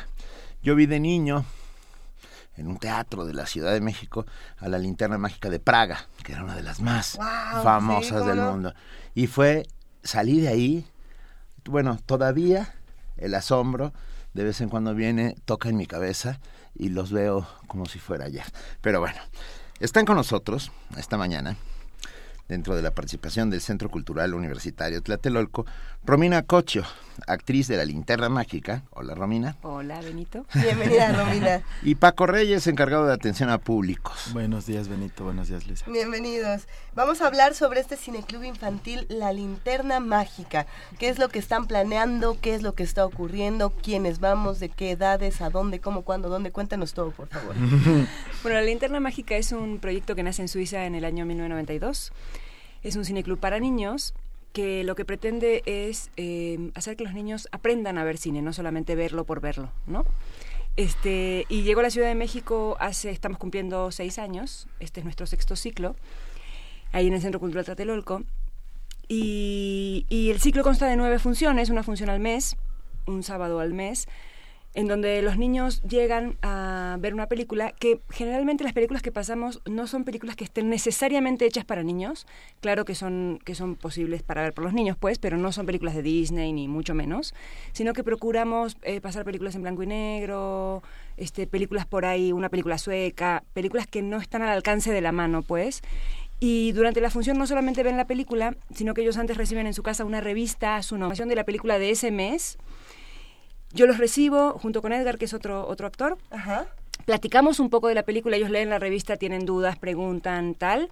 Y luego hay un pequeño sketch en donde hablamos de algo que tenga que ver con la película. Si la película, por ejemplo, es muda y la música es muy importante, tiene que ver con eso. O si es doblada, se les cuenta un poco cómo es el asunto del doblaje, etcétera. Este es padre ver cómo los niños entran solos al cine porque entran sin sus papás. Son niños de 6 a 12 años. Este, y la sala tiene una capacidad de 350, 350 niños. Hay 350 niños sin sus papás sentados viendo cine. Exactamente. ¡Qué maravilla! ¿Quién los controla? Nosotros. Nosotros tenemos un equipo de, de chicos, eh, monitores les llamamos, que son las personas Sí, sí, sí. encargadas de cuidar a los niños en todo momento. O sea, si, si los niños necesitan salir al baño o cualquier cosa que necesiten, hay gente eh, que está ahí lista para atenderlos, ¿no? Eh, la linterna, justo en, en estos cinco años que hemos ocurrido, hemos eh, tenido 1.500 socios en los cinco años y atendemos un promedio de entre 150 y 200 niños por función. Eso está padre. ¿Y qué, a ver, qué, cuál es la última película que vieron o la próxima que van a ver? La próxima no se puede decir porque Oh. es justo sorpresa para los niños y para los papás también, Eso porque como eso reciben la revista, como que un poco también la ilusión de recibir, abrir el sobre y ver a ver qué va, qué va a haber el mes que viene, ¿no? Entonces no se dice la siguiente. Pero la última. Pero no, no, necesariamente la última, pero algunas de las películas que ya hemos pasado ha sido El Navegante de Buster Keaton, Luces de la Ciudad de Charles Chaplin, ¡Ah, qué ah, maravilla! Kirikou y la. Bruja eh, de Michelle Ocelot, que además eh, en una ocasión coincidió que él estaba en la Ciudad de México. Y Ajá. Michelle vino a la, a, ¿A la función? función. Guau. Entonces, bueno, eh, entre otras, Ponyo en el acantilado, eh, infinidad de películas, pues. Eh, Emilio García Herrera, perdón, Emilio García Herrera decía que el cine es mejor que la vida. Ah, No y- estaba tan equivocado, ¿no? No, yo estoy, conven- yo estoy convencido de... Y cuando de niño justamente miras al cine con otros ojos, cuando aprendes a mirar con otros ojos, te cambia, te transforma, te hace... Y y la mejor demostración de ello es Hugo Cabret, de Martin Scorsese. Ay, qué Cómo el cine te película. cambia la, la vida, ¿no? Ujú. O, perdón, Cinema Paradiso. Claro, ¿no? claro. Tenemos, además, lo que es muy, muy genial, pues, es que los niños empiezan a volverse un poco expertos. Entonces, con el correr de las funciones, o incluso de las temporadas, porque hay niños que hace cuatro años que están con nosotros, este, ya cuando yo hago preguntas, ellos levantan la mano, explican, hablan de películas. Una vez un niño citó, que no venía a cuento, pues, pero él citó Cinema Paradiso y explicó este, de qué iba la película y tal. Entonces, es muy padre ver también cómo los niños van entusiasmándose con el cine, ¿no? Como, como aprender a entender cómo se hace el cine, no solamente cómo se ve, ¿no? Y, y- y en el ciclo tenemos cuatro tipos de películas, que son las películas que nos hacen reír, las que nos hacen llorar, las que nos dan un poquitito de miedo y las que nos hacen soñar, para que también los niños entiendan que el cine transmite emociones y que uno puede ir al cine y puede llorar o se puede reír, ¿no? Como que puede vivir distintas sensaciones en esas dos horas que dure la película. A Luisa le gusta que le den miedo. No, eh, no, bueno, no, no, lo que me llamó muchísimo la atención, además de la- las que dan miedo, es pensar que los niños tienen este criterio maravilloso que no tendríamos por qué eh, cortar, ¿no? Ellos, ellos tienen la capacidad perfectamente de decir, yo me voy a sentar aquí dos horas, hora y media, tres horas si es necesario, y no necesito que me estén vigilando, ni que me estén cazando, ni, ni esta creencia que tienen muchos cines eh, populares o muchos cines, digamos, de, de la- de los normales, que dicen, bueno, es que si no entras con tus papás, no entras porque aquí tenemos que estar echando el ojo, y no, no necesariamente tendría que ser así. Si hay un espacio donde se preste para que todos puedan compartir lo que piensan, compartir todas estas inquietudes. Un espacio de autonomía. Eso es maravilloso y no hay tanto. En realidad yo no, no había escuchado de un espacio como este en, en la Ciudad de México y, y me parece un ejercicio admirable. Yo creo que quisiera tener seis años otra vez para poder hacer esto porque no muchos no tuvimos la oportunidad de hacerlo. No. ¿no? Y creo que es algo que va a generar... eh, muchos cineastas, por ejemplo, Por ¿no? muchos niños que van a entender al cine de una manera distinta. Eso es padrísimo. Sí, y a mí le digo la verdad, cuando pasamos la primera película, cuando empezamos el ciclo, la primera justo fue El Navegante de, de Buster Keaton. Ajá. Y yo estaba aterrada, porque yo decía, 200 niños aquí en la sala viendo una película en blanco y negro que a lo mejor nunca han visto, ¿no? ¿Cómo va a ser la experiencia, no? Y pasamos Buster Keaton, eh, El Navegante, y pasamos un cortito antes también de Buster Keaton. Y lo que hacemos en las películas en blanco y negro es leer los intertítulos para los niños, ¿no? Porque hay muchos que todavía no saben leer de corrido y tal, ¿no? A veces se musicalizan en vivo también. Y los niños salieron felices. Pues sí. Yo no daba crédito porque... Y, y de hecho a fin de año, cuando se hace como una encuestita de cuál fue la película preferida del año, ese año esa resultó la película preferida, ¿no? Entonces, Ay, qué gusto. Ajá, entonces ver eso, ¿no? Ver que los niños tienen esta capacidad de no solo me gusta Disney, ¿no? Esto es lo que lo que tengo acceso, pues, pero no es que solo me guste eso. Cuéntenos cómo se inscribe uno al Cineclub Linterna Mágica. Denos no, la- las redes sociales, todo, por favor. Eso es lo más padre de todo. El proyecto eh, está, bueno, auspiciado por el Centro Cultural Universitario de Tlatelolco y gracias al apoyo del Centro Cultural, el costo del proyecto es de 90 pesos total, o sea, todo el año. Es decir, por las nueve funciones, digamos que es un promedio de literalmente 10 pesos por cada función. Eh, las inscripciones van a ser este sábado 16, de 10 de la mañana a 2 de la tarde en el Centro Cultural Tlatelolco. Em, únicamente tienen que llevar eh, eh, un acta de nacimiento, el costo y al niño, porque ahí se le toma la foto para su credencial. Eh, pueden preguntar toda la información que quieran en nuestras redes, que son eh, en Facebook eh, Linterna CDMX y en Twitter igual Linterna CDMX y al correo territorio cultural gmail.com. Los niños son de 6 a 9 años. De ¿es así? 6 a 12 A años. 12. En edad primaria. De 6 a 12. Pues nada, eh, Romina Cocho y Paco Reyes, muchas gracias. Una vez más el correo nos pide la producción. Es correo, el, el correo es territorio cultural ac arroba gmail.com. El 16 de abril es sábado, ese día pueden darse una vuelta al Centro Cultural Universitario Tlatelolco de 10 de la mañana a 2 de la tarde. Eh, adéntrense a lo que está ofreciendo la linterna mágica, así como toda la oferta cultural que tiene el Centro Cultural Universitario Tlatelolco. Les agradecemos muchísimo por haber platicado esta mañana con nosotros y habernos mostrado algo que, que realmente no conocíamos y que nos entusiasma tanto. Muchísimas gracias por habernos recibido. Muchas gracias. Un abrazo y mucho éxito. Gracias. Primer movimiento. La vida en otro sentido. 8 de la mañana con 14 minutos. Y bueno, tenemos una nota de nuestra compañera de, de Yanira Morán que, que preparó sobre eh, el debate sobre drogas en México. México asistirá a la Asamblea General de la ONU, donde se analizará el problema de las drogas. Y de Yanira Morán ha preparado este, esta pieza informativa.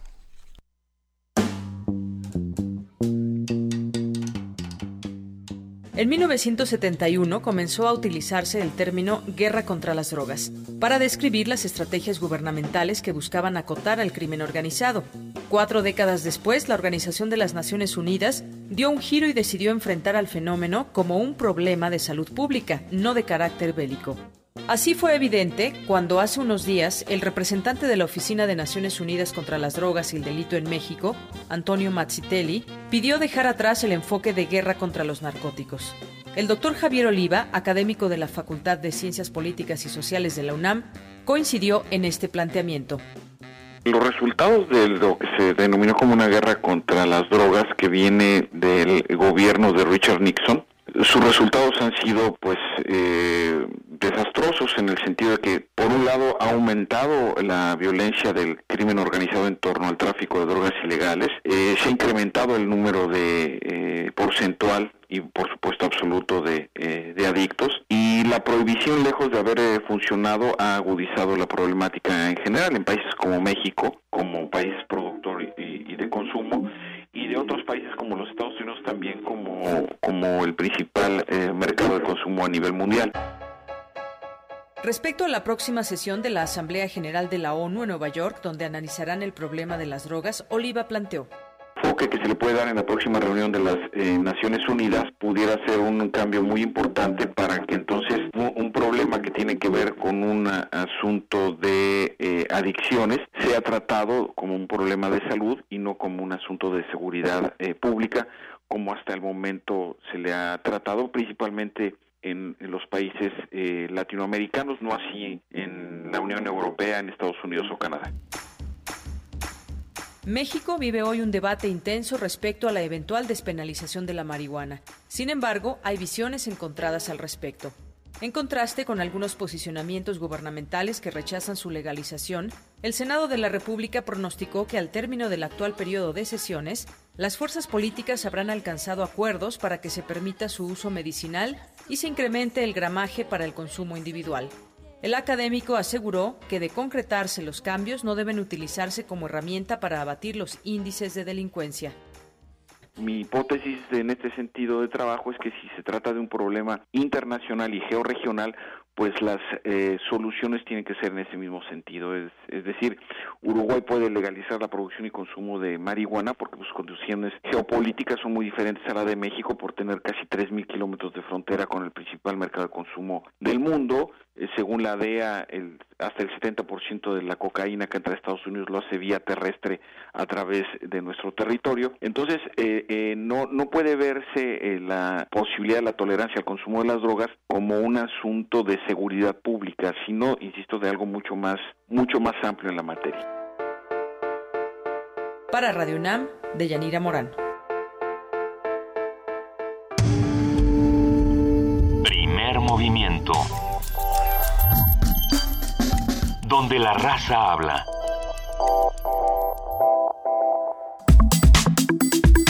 Nota Nacional. Ante los actos violentos que se han presentado en Michoacán desde hace tres días, algunas escuelas de educación media superior y superior suspendieron clases este miércoles para preservar la integridad de los alumnos. Esto lo informó la Dirección de Educación Superior en el Estado. Empresarios de distintos sectores en la entidad se manifestaron contra esos hechos de violencia y exhortaron al gobernador, Silvano Aureoles, a que ejerza pronto el Estado de Derecho. Asimismo, llamaron a otros empresarios a denunciar cualquier tipo de hostigamiento o amenazas. Además, comunicaron que las empresas distribuidoras de alimentos han dejado de surtir mercancía para evitar la quema de algún vehículo. En los últimos días se han presentado en la entidad bloqueos y quema de vehículos, particularmente en la carretera Patzingán-Buenavista, Tomatlán. Elementos de la Policía Federal y personal de la Marina iniciaron ya intensos patrullajes por aire y tierra.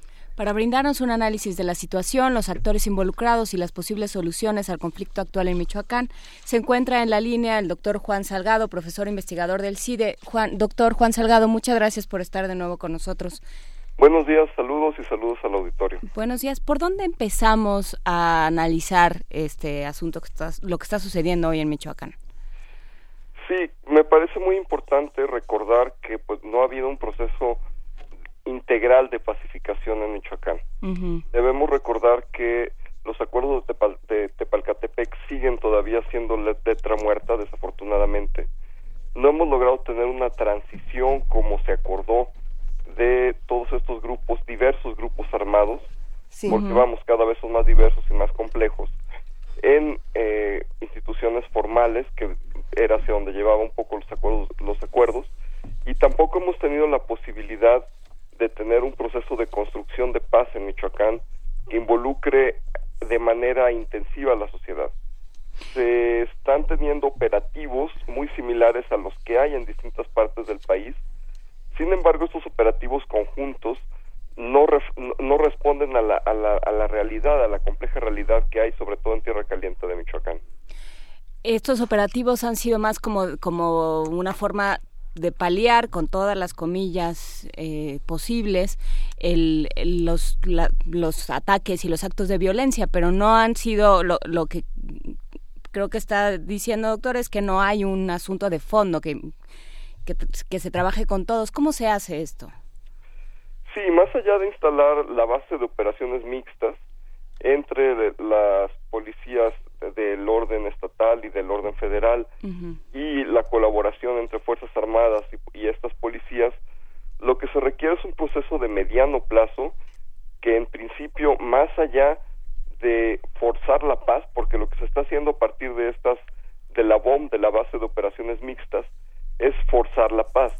Pero más allá de eso, lo que se necesita es identificar cuáles son los potenciales comunitarios para construir paz y a partir de eso tratar de establecer mesas de diálogo, tratar de dar seguimiento serio a estas mesas, porque se le dio por un tiempo, se, invirtieron muchísimos recursos federales para que esto pudiera funcionar y finalmente se soltó, se dejó.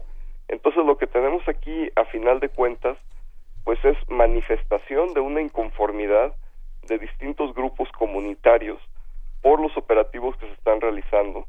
Tenemos una gran cantidad de detenidos, algunos de ellos del grupo de los Viagra, otros de ellos ciudadanos, eh, es decir, tenemos una complejidad también en términos de quiénes están participando en estos bloqueos en Michoacán, que en realidad eh, deja, deja ver que no hemos podido llegar a, a, tener garantías de no repetición en torno a lo que ha sucedido.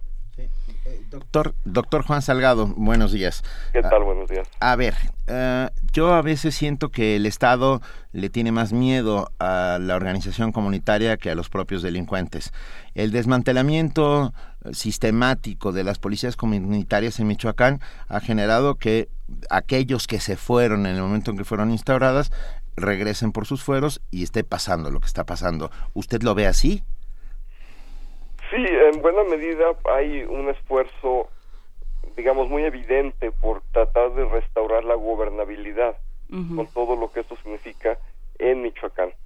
Y esto, pues bueno, evidentemente lleva en primer lugar a tratar de, de digamos, de poner en, cierto orden eh, en términos de de legalidad a las, a, las fuerzas que están en las comunidades tomando las armas, evidentemente es un tema que preocupa al, a, los gobiernos, tanto el estatal como el federal. Sin embargo, pues debemos recordar que están estos personajes, el americano, los diversos grupos eh, también de, eh, de delincuencia organizada, que son los que verdaderamente están generando, o sea, son la raíz de este problema. Yo creo que tiene que haber un acuerdo muy importante entre comunidades y los distintos ámbitos de gobierno en, en que se van a, tomar medidas serias para poder pacificar la zona. Hay quejas muy fuertes de los empresarios actualmente porque no pueden, en efecto, comerciar a partir de, de la toma de vehículos, del incendio de vehículos que hay por parte de los grupos comunitarios, pero de todas formas realmente hay que preguntarnos si podían hacerlo efectivamente antes con el control de la delincuencia organizada. Es decir, si tenemos eh, de todas formas una situación de ingobernabilidad a partir de la delincuencia organizada, ¿qué tan distinto es que ahora sean los ciudadanos los que están generando esta violencia a partir de, por supuesto, una situación de hartazgo por, parte de ellos? Pero, a ver, doctor, perdón, eh, eh, estamos diciendo que son grupos comunitarios o ciudadanos los que están haciendo esto? ¿Esto es lo que nos está diciendo? No, por supuesto que no. Ah, es, que eso se este entendió, perdón. Eh, las, las personas que han sido detenidas, la mayor parte son integrantes de los Viagra. Ah, bueno, crimen organizado. Exactamente, y en ese sentido, pues eh, yo me refería al, a las manifestaciones en torno a la, pacificación, perdón. Ya, ya. es importante aclarar que, por supuesto, lo que estamos teniendo aquí son narcobloqueos prácticamente como los hemos tenido en distintas partes del país y en ese sentido pues es lamentable que, que, nuevamente se vea la, la, entidad bloqueada por eh, delincuentes organizados. Y perdón, eso es importante ya. Llevábamos un rato sin eh, noticias eh, demasiado escandalosas en Michoacán, pero en los últimos días se ha desatado. ¿Obedecerá a algo en particular? ¿Tiene que ver con, con algún despliegue de fuerzas federales? ¿Tiene que ver con organización comunitaria? ¿Usted, usted a qué lo atribuye que, que esté sucediendo esto tan gravemente como está sucediendo en los últimos días? Yo creo que tiene que ver con los dos fenómenos. Por una parte, la base operativa mixta, el mega operativo, como le llaman, que por supuesto está alterando, digamos, la lógica de, coordinación entre autoridades federales y estatales, y por supuesto que esto hace que reaccione la delincuencia organizada, pero también siento que la delincuencia organizada precisamente está sintiendo presión desde la comunidad. Tenemos también grupos que, que desde la parte ciudadana ya no encuentran qué hacer se organizaron a partir de las autodefensas y no han encontrado, digamos, esta respuesta que se les ofreció a partir de los acuerdos de, de, Tepalcatepec, es decir, tenemos figuras muy extrañas de, de guardias rurales que no tienen las debidas capacidades para enfrentar y sobre todo el apoyo para enfrentar a la delincuencia organizada. Y en ese sentido tenemos presión por ambas partes a la delincuencia, tanto de la ciudadanía como del gobierno federal. bueno, el doctor Miguel Mireles sigue en la cárcel, uno, uno de los más eh, notables, por llamarlo de alguna manera, notorios o notables eh, guardias comunitarios que surgieron a partir del hartazgo de la población frente a la impunidad del crimen organizado, muchas veces en connivencia con las propias autoridades. Sí, eso me parece que, que es uno de los casos más emblemáticos de la persecución que hay hacia este tipo de organización social en, en Michoacán. Sin embargo, más allá de eso, pues bueno, eh, no han llegado a los noticieros nacionales, desafortunadamente, muchas de las noticias de lo que está sucediendo en Michoacán, pero la situación en Tierra Caliente sigue siendo, desafortunadamente, una situación tanto en la parte de Michoacán como en la parte de Guerrero, de, violencia cotidiana. Y ahí es donde precisamente ha fallado la, la estrategia en tratar de ubicar cuáles son esas capacidades locales que están pidiendo a gritos actuar, que están pidiendo a gritos intervenir para construir paz. Y en ese sentido, pues tenemos a las iglesias locales como un actor muy importante que en parte ha organizado grupos de autodefensa en algunas de las comunidades y que también está buscando diálogo, está buscando establecer coordinación entre ciudadanos. Tenemos grupos autóctonos de ciudadanos que también entre ellos, más allá de, los grupos de autodefensa, han buscado diálogo con las autoridades estatales. Y me parece que en distintos medios, tanto en el Universal como en el Reforma, ah, se les ha dado voz y se les ha dicho, y lo que han dicho es que precisamente no han tenido capacidad alguna y que no de, articular sus demandas y que no han tenido respuesta por parte de las autoridades. Digamos, no hay eh, en este en este afán por forzar la paz, lo que no ha habido es alguien que pueda unificar a todos estos grupos. se, se vislumbra por ahí algún actor, alguna figura, no, no sé si un si ya con nombre y apellido o, o una figura más bien que pueda hacer este trabajo? O sea, ¿por, ¿de dónde tendría que salir? O sea, ¿quién tiene autoridad en este momento en Michoacán? Real autoridad. Bueno, en este momento, evidentemente tenemos una transición muy importante del esquema anterior en la cual teníamos pues prácticamente una suerte de gobernador impuesto por la federación, que como sabemos todos terminó muy mal, a la situación actual en, en, en la cual pues al haber una transición pues evidentemente hubo un reacomodo de poderes también. Y en ese sentido pues también eh, lo que se, lo que ha sucedido pues es un, una evidente frustración. Tenemos distintos líderes comunitarios. Yo diría todavía más que, que, que, en Tierra Caliente en la zona occidente hay claramente líderes de, de grupos legítimos de autodefensa que están queriendo pacificar la zona que están queriendo establecer mesas de trabajo, que están queriendo llevar la situación por un rumbo distinto, pero lo que se requiere aquí es un esfuerzo de terceras partes que intervengan en el conflicto y que logren articular todos estos pequeños esfuerzos locales para poder efectivamente construir paz en el mediano y en el largo plazo. También debemos tener conciencia de que el fenómeno en Michoacán es distinto al del resto del país. No basta con un operativo conjunto, esto ha quedado clarísimo una y otra vez y la fórmula lamentablemente después de la intervención de Castillo ha sido nuevamente un gran operativo conjunto. Lo que necesitamos es tomar en serio a estos pobladores locales que nos dicen lo que queremos es construir paz y queremos que nos abran mesas de diálogo y queremos que se reconozca nuestra capacidad para poder transformar a nuestras comunidades y eso lamentablemente es lo que no está sucediendo. A ver, ¿y quién tendría que ser? Ah, primero, ¿cuál es el elemento? ¿El elemento que distingue a Michoacán son las autodefensas? En primer lugar, sí son las autodefensas, es decir, que, que hubo una organización distinta y una respuesta distinta de la ciudadanía con respecto a lo que está sucediendo en el resto del país. El segundo elemento también es que la familia michoacana guion Caballeros Templarios son un grupo que no solo está interesado en el negocio de la delincuencia organizada como tal, sino en el control territorial. Más que, más que un grupo, un cártel tradicional, son una mafia. Y en ese sentido están interesados en el control de la gobernabilidad local.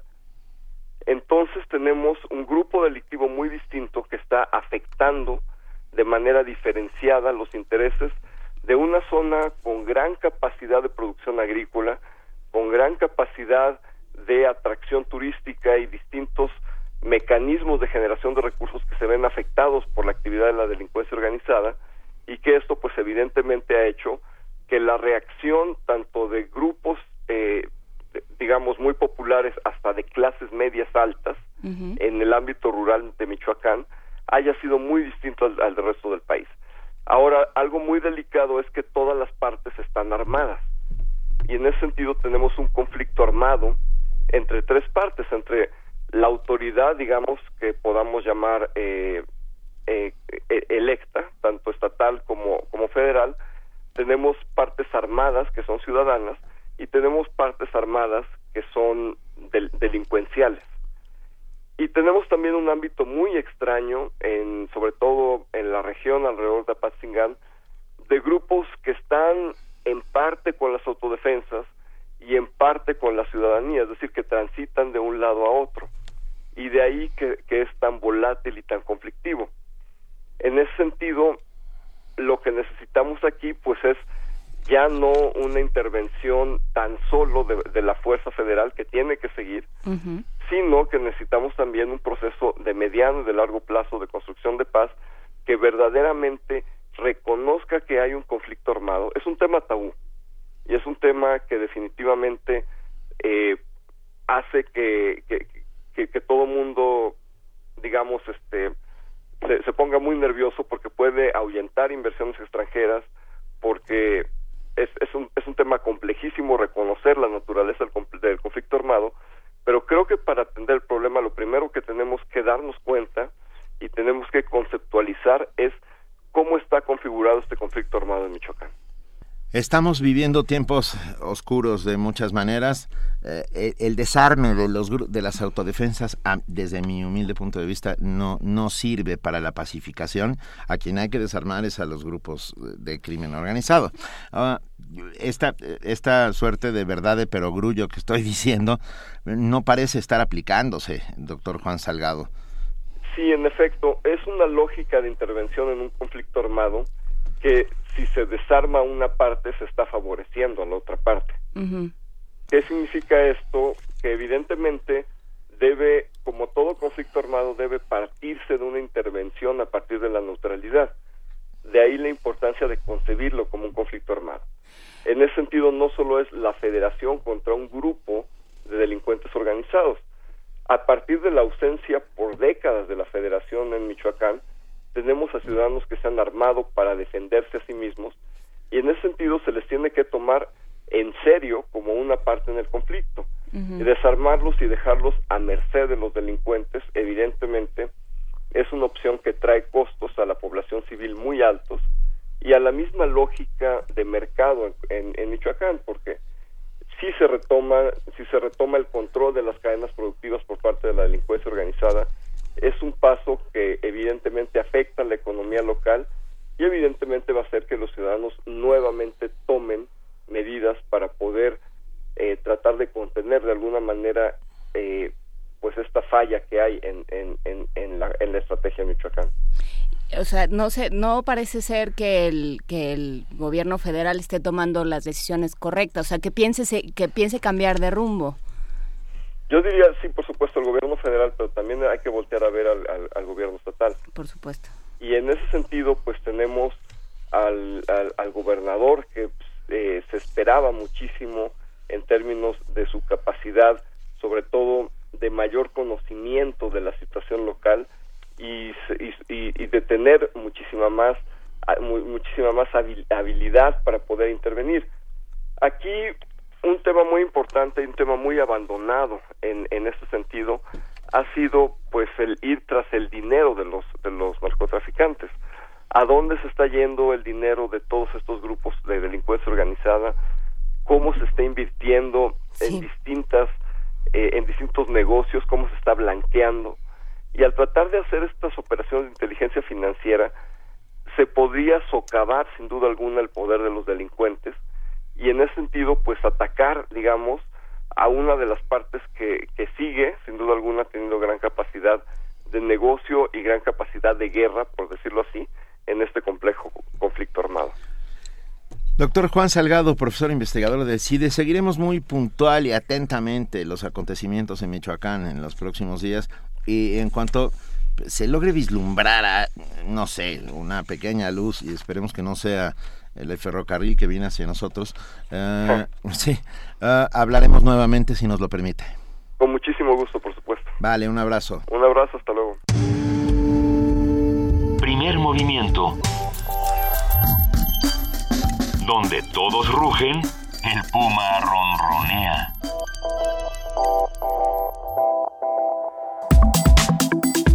Nota Internacional. En Argentina, un grupo de personas se manifestó en contra del gobierno de Cristina Fernández de Kirchner debido a los escándalos de corrupción a pesar de que el gobierno de Cristina Fernández de Kirchner terminó y ya es Macri el que está en el gobierno.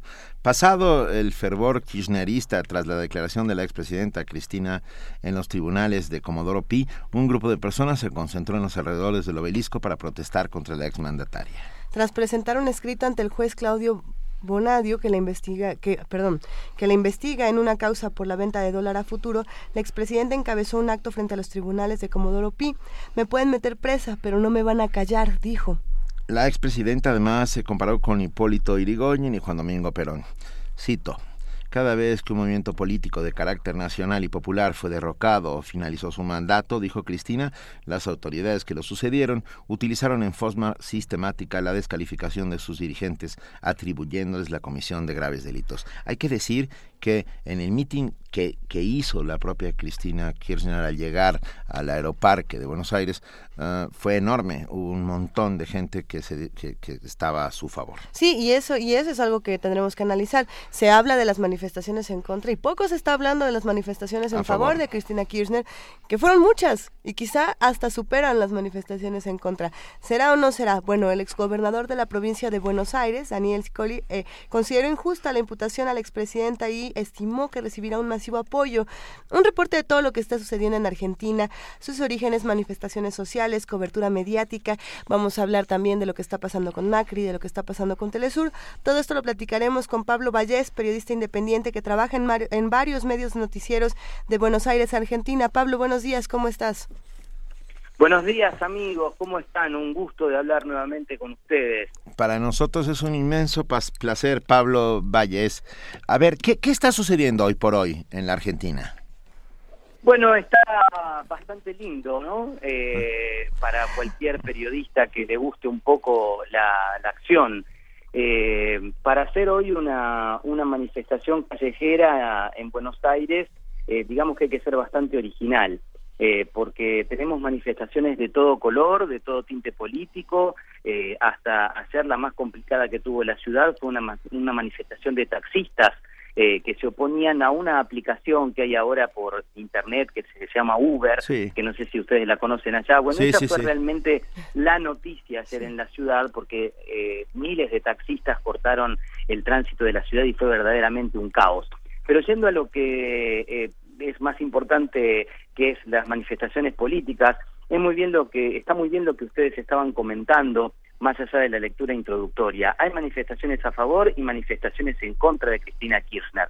Lo que es innegable entonces es que Cristina Kirchner ha ocupado nuevamente el centro del debate político en la Argentina eh, habiendo dejado la presidencia, estando un poco en el ostracismo en estos eh, meses eh, primeros de la presidencia de Mauricio Macri, a partir de una situación judicial, ocupó el centro político, o sea, tuvo una situación judicial y la transformó inmediatamente en un hecho político, el cual tiene eh, sus defensores y sus detractores. Como ustedes bien dijeron, apenas llegó al aeroparque de la ciudad, eh, sus seguidores la fueron a apoyar y a aclamar, eh, diciendo que esto era una burda maniobra política del gobierno actual.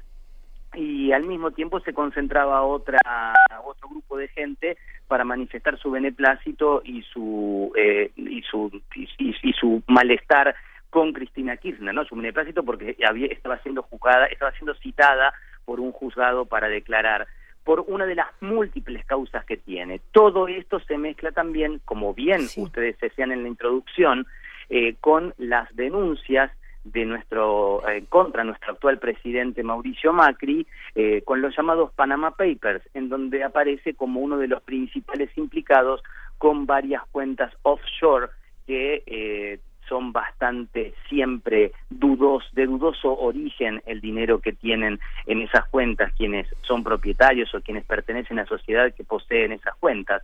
Entonces estamos realmente en un debate muy grande, estamos en medio de manifestaciones que complican la vida cotidiana de quienes se trasladan en la ciudad de Buenos Aires, también pasa lo mismo en las distintas capitales de provincia y sigue habiendo entonces en el escenario político argentino una división de quienes están a favor y de quienes están en contra de Cristina Kirchner, que más allá de los detalles, lo importante es que ha ocupado nuevamente el centro del debate político en la Argentina. Cristina una vez está, una vez más está en el centro, pero ¿y Macri, y Macri dónde quedó? ¿O qué le toca a él hacer en este momento? Con todo lo que bien mencionas, Pablo, de, los Panama Papers, también con lo que se hablaba hace unas semanas del retiro de dinero a Telesur, ¿qué, qué es lo que está pasando con Macri? Mira, lo de Telesur pasa completamente desapercibido aquí.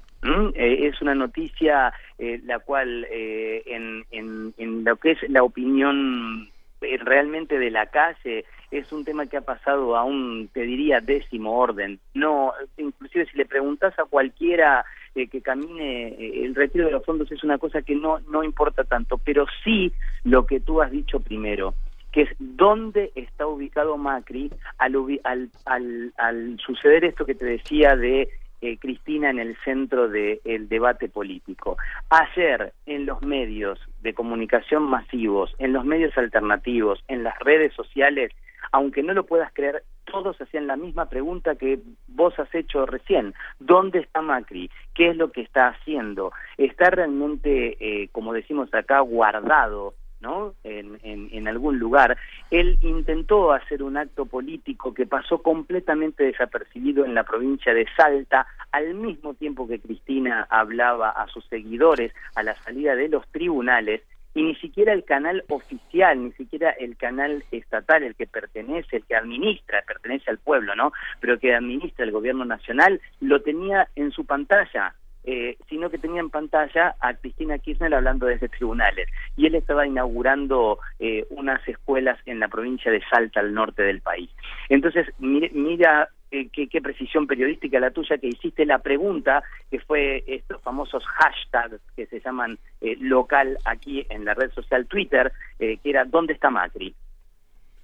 ¿Y sabemos dónde está Macri? No, nadie tiene idea, No, yo te cuento el hashtag, pero no, no, tenemos la atención a eso, eh, ni, a la pregunta. Eh, te decía, eh, haciendo actos para tratar de opacar la figura de Cristina, dando alguna conferencia muy breve, algunas declaraciones, no una conferencia, perdón, así se dice, unas declaraciones breves, algunos periodistas que están acreditados en la Casa de Gobierno, pero ha quedado realmente un poco desdibujado.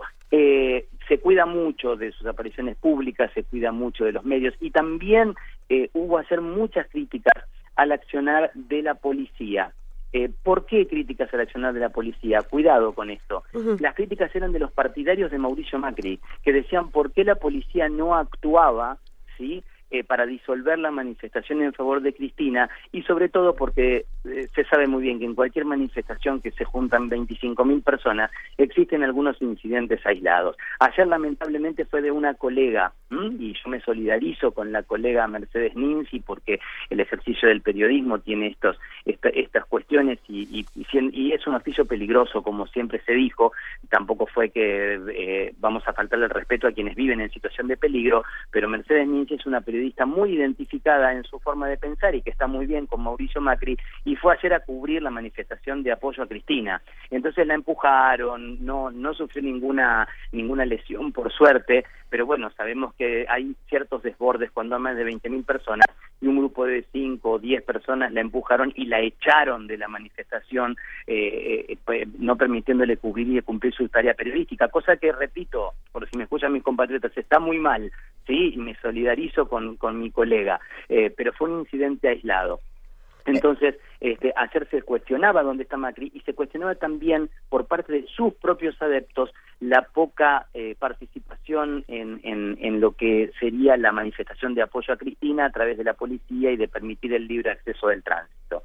Sí, ahí habría que preguntarnos qué, qué, tipo de apoyo se le proporciona a los que están en contra de Cristina y a los que están a favor de Cristina, ¿no? Eh, que, serán marchas completamente distintas. Pero, pero cuéntanos, por favor, Pablo, ¿tú quién piensas, ya para ir cerrando esta conversación, que se está beneficiando de todo este conflicto finalmente, en el que de pronto, como, como bien parece, pues Macri desaparece y Cristina se vuelve una vez más el centro? ¿A quién le conviene todo esto? ¿Quién es que habla? ¿Luisa o, o Luisa, Luisa, Luisa, Luisa. Bueno, Luisa, permitime antes felicitarte por tus preguntas, ¿sí? De, colega a colega te lo digo. Muchas gracias. Porque, mm, o una de dos, o me estás hablando de aquí de algún barrio vecino, porque las preguntas que me estás haciendo... Te estoy viendo, Pablo. haciendo, claro, son las que se está haciendo todo el mundo eh, acá. Eh, y, es, y es realmente el centro de debate, has dado en el centro de debate. Mirá, ayer en televisión miraba hasta tarde aquí un programa justamente especial donde el tema, y me estoy riendo, discúlpame, era quién se beneficia de todo esto. ¿Viste, cuando sale eh, ahí en el zócalo de la pantalla que ponen el, el, el videograf, que nosotros sabemos que, de qué se trata, y decía, ¿quién se beneficia de todo esto? Así que me has hecho la pregunta este, justamente indicada. Es el otro debate que tenemos a partir del día de hoy. El día después siempre eh, se uno se pregunta quién salió ganando, ¿no? Eh, ¿Cuál es el resultado de todo esto? Y aquí te voy a tirar un desafío y te voy a, contar algo que va a ser muy polémico, te anticipo. Yo creo que se beneficia el gobierno de Macri.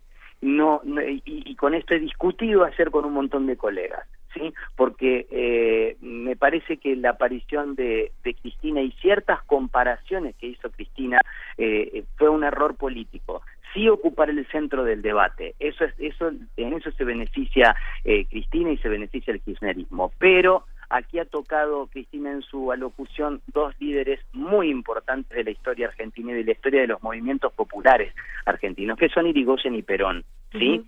Y eso es tocar cuando vos dejas la parte racional y tocas la parte emocional en, en, en un pueblo, en la política, te arriesgas muchísimo. Eh, el, el, es un aliado de, del kirchnerismo en los últimos años, pero eh, Irigoyen murió sin ninguna causa y murió en condiciones de extrema pobreza y era un hombre rico que, que, que, perdió su dinero cuando tuvo el ejercicio del cargo público. Los irigoyenistas, hoy nucleados en parte en la Unión Cívica Radical eh, y en otros partidos, reaccionaron muy mal ante esta comparación de Cristina. Eh, y también lo que se llama aquí los peronistas de corazón, eh, porque Cristina intentó eh, compararse un poco con Perón y con lo que fue el movimiento del 17 de octubre de 1945, cuando Perón fue encarcelado y una movilización popular logra la libertad de Perón. Eh, lo que pasa que era completamente distinto porque era un gobierno militar y no estaban las garantías constitucionales. Entonces los peronistas de corazón se sintieron también heridos. Fíjate vos una cosa, ayer la manifestación de apoyo a Cristina no tuvo el apoyo orgánico del Partido Justicialista y tampoco tuvo el apoyo orgánico de ningún sindicato de trabajadores, ¿sí? Entonces, para mí estas cosas la alejan un poquitito en, en, de lo que es el, el, movimiento popular, queda con un núcleo duro, que pudiéramos llamar, de apoyo, y quien sale beneficiado es Macri. Además, por otra cosa más que nosotros conocemos muy bien en los medios de comunicación, hace tres días que Cristina ocupa el centro de la escena, pero hace tres días entonces que no se habla más de los Panama Papers y de la y, y, de, y de la participación de Mauricio Macri que es mucho más complicada de lo que se ha hecho mediáticamente y de lo que se ha dicho mediáticamente acá. Entonces, ¿quién ha salido ganando? Eh, hoy se está hablando de Cristina y no se habla de los Panama Papers, hoy se está hablando de Cristina con críticas, con apoyos y con y con y con y con, y con gente que está eh, más en contra aún, pero se ha dejado de hablar de temas de agenda que son los que realmente preocupan al gobierno, entre los cuales además de los Panama Papers el más fundamental y que es el que le toca a la gente y lo único que le importa que es la inflación, la suba de precios. Estamos en un proceso inflacionario que la gente está muy, muy preocupada. Además, estamos en un día soleado hermoso después de mucha lluvia, ¿eh? O sea, siempre hay una contracara aquí. Sí. Pablo, ¿no sabes, Pablo, ¿es Valles o Vallés? Vallés. Vallés, lleva tilde eh, en, la, e. e. Vale. No es solamente un acento, no es solamente un acento prosódico, sino que es también ortográfico. Vale, Pablo Vallés, periodista independiente. Muchas gracias. Fíjate, nos, nos escribieron para decir que Silvia Mariscal, una importante actriz mexicana a la cual le mandamos un enorme saludo, eh, nos dice que, que su esposo estuvo en la manifestación por Cristina y que fueron más de 300 mil personas. No, me parece que tuvo un cero de más. Eh, los cálculos son alrededor de 30.000 personas. Eh, eh, y, quizás un poquito menos vamos a hacer objetivos, pero ustedes saben también, y lo debe saber Silvia eh, Mariscal, a quien le agradezco mucho tener el honor de que comente una locución mía, eh, es muy difícil calcular gente cuando las manifestaciones son masivas y hasta te pasa en un cumpleaños. Cuando vos invitas a 20, sabes que son 20 y cuando te superaron los 80, decís vinieron un montón. Bueno, si pasa en una fiesta de cumpleaños, imagínate, fue mucha gente, mucha. Yo creo que, y, y, y, fíjense que la verdad que juntar 30.000 personas en un día de lluvia, eh, nublado, feo como estaba ayer, eh, y además con mucha pasión, es realmente muy importante. Pero 300.000 no, si juntáramos 300.000 personas, eh, eh, es, mucho. Me parece que, que un cero de más la, la, computadora. Venga, Pablo Vallés, muchas gracias. Estaremos muy pendientes y seguiremos eh, como en el juego de buscando a Wally, buscando a Macri en los próximos días. Seamos un montón los que buscan a Macri. Te mandamos un abrazo. un abrazo para ustedes, muchas gracias. Siempre me encanta, es un placer hablar con ustedes y es un placer eh, que estar en contacto con su audiencia. Les mando un abrazo enorme desde aquí. Gracias, Pablo. Pablo Vallés. Primer movimiento. La vida en otro sentido.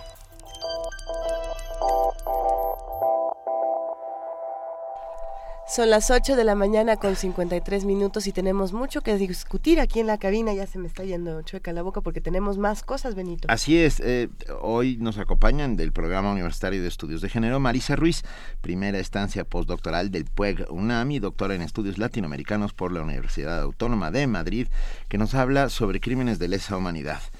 Muy buenos días. Marisa, gracias por estar con nosotros. Buenos días, Benito, Luisa y Juana Inés. Muchas gracias por permitirme este espacio. De nuevo quiero continuar hablando sobre la condena del juicio Sepursarco. Así es. Que, mm, como la semana pasada les decía, es una enseñanza que el pueblo guatemalteco le ha dado a México y a toda América Latina y que es un proceso pues de justicia paradigmático y, hay varias cositas que quiero seguirles comentando. Marisa, la semana pasada fue muy conmovedora tu participación y te agradeceremos y vamos a volver a compartir este, este texto tan conmovedor que tienes en Ojarasca, por favor. Pues muchas gracias. Para mí es un gusto poder levantar la voz a través de los micrófonos de primer movimiento y hoy lo que les quiero decir es recordar, bueno, este día paradigmático que fue el 26 de febrero de 2016 en el que la jueza Yasmín Barrios condenó por 360 años de cárcel a dos exmilitares que fueron acusados por delitos contra los deberes de la humanidad, que quiero aclarar que los delitos contra los deberes de la humanidad están tipificados dentro del Código Penal guatemalteco, que serían más o menos como el equivalente a los crímenes de lesa humanidad pero eh, en términos como de, los marcos del Estado-Nación, y ella condena a estos dos exmilitares eh, por violación sexual y por desaparición forzada, y esto es lo que les quiero explicar brevemente por qué esta condena del juicio Sepursarco ha sido tan importante. Eh, sobre todo porque se juzgan eh, dos cuestiones, se condenan dos cuestiones. En primer lugar, la esclavitud doméstica a la que fueron sometidas las mujeres de Sepursarco y se dice que esto es un delito contra los deberes de la humanidad. La parte querellante en este juicio lo que hizo es mostrar pruebas de que durante seis meses y hasta seis años las mujeres eh, de Sepursarco que estaban prácticamente secuestradas hacían turnos cada tres días en el destacamento militar para atender a los soldados y de manera forzada las mujeres que sí, eh, cuyos maridos además e hijos también habían sido asesinados o desaparecidos por los soldados, se dedicaban a lavar los platos, a, lavar la ropa, a cocinar, a barrer y atender a los soldados y todas estas labores durante todos estos años no fueron remuneradas y sin embargo lo que dice esta condena es que esta, este, estas labores eran trabajo. Y una de las cosas que les quiero eh, comentar es que justamente estas labores ni siquiera en la sociedad contemporánea son reconocidas como, como trabajo y son muy importantes para la reproducción de la vida y por eso es que esta condena ha sido tan importante porque las reconoce como trabajo y las reconoce además porque eh, como esclavitud doméstica también son violencia. Y luego la segunda cuestión que les quiero eh, comentar en relación a este juicio es eh, la violación sexual como arma de destrucción. Esta condena dice que, que, la violación sexual es un arma de guerra y por qué. En primer lugar porque fue planificada.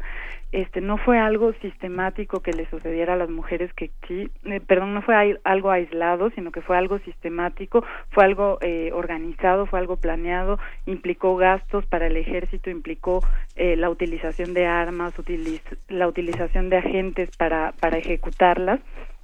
Y es por eso que en este juicio eh, la violación sexual se reconoce como arma de guerra es algo importantísimo.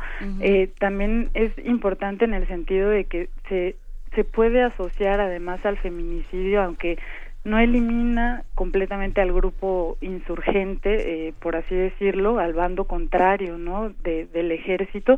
Este, sí que las mujeres son utilizadas, eh, los cuerpos de las mujeres como como un símbolo, una asociación a, a la conquista de los territorios, como también les decía la semana pasada, y es, y es una cuestión de poseer el cuerpo de las mujeres es poseer el cuerpo también de los varones y por tanto el de los territorios y nada más, este, ya para terminar, les quiero comentar una cifra que es espeluznante, que pueden encontrar en los informes de memoria histórica. Eh, ahí nos dice que más de 30 mil mujeres fueron víctimas de violencia sexual, la mayoría además fueron mujeres mayas, y estos actos además fueron cometidos por el por los agentes del Estado, que es también lo que reconoce esta condena del juicio Sepursarco.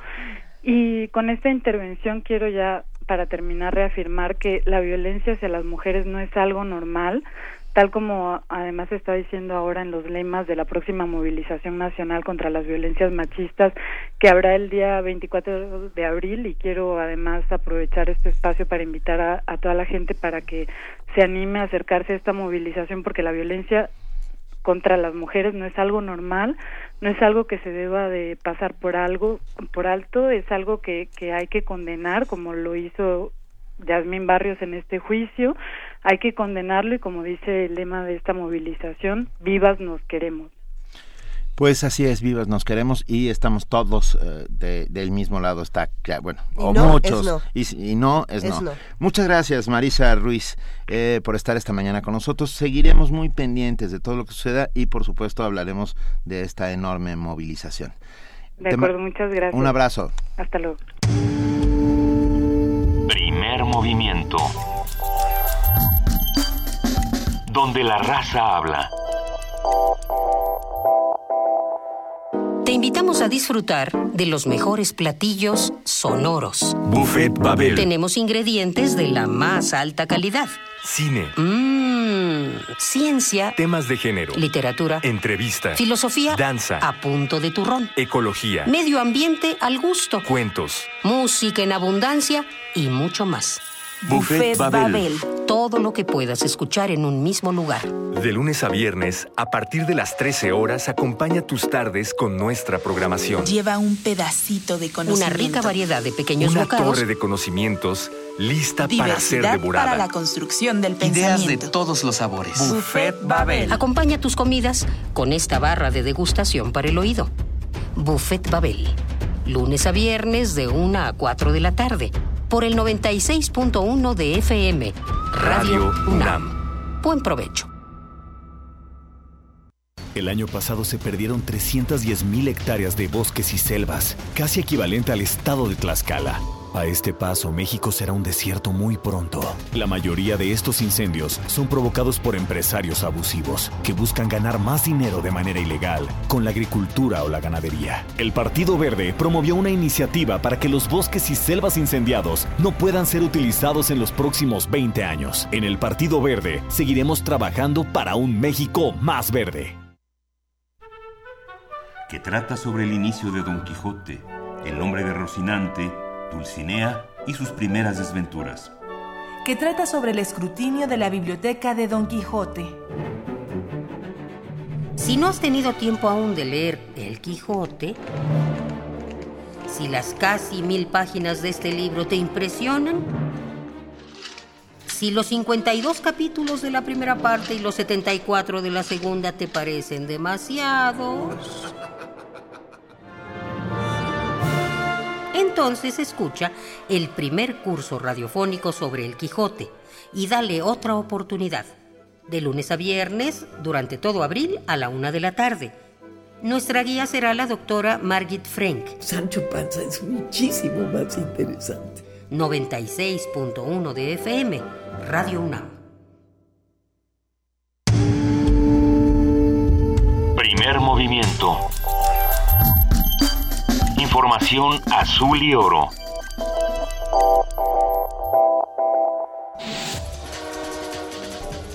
Corte informativo. Jessica Álvarez y Ana Pérez, alumnas de la licenciatura en Ingeniería en Computación de la Facultad de Estudios Superiores Aragón, ganaron el concurso Hackeo Urbano, organizado por Pides Innovación Social y Demos, la Embajada Británica y Google México. Las estudiantes realizaron un proyecto para mejorar la movilidad en el transporte público con ayuda de la tecnología. El Laboratorio Universitario de Petrología, impulsado por los Institutos de Geofísica y Geología de la UNAM, celebra sus primeros 15 años de actividad. En este espacio se hacen rastreos microscópicos y análisis químicos de elementos fundamentales para investigaciones en la materia.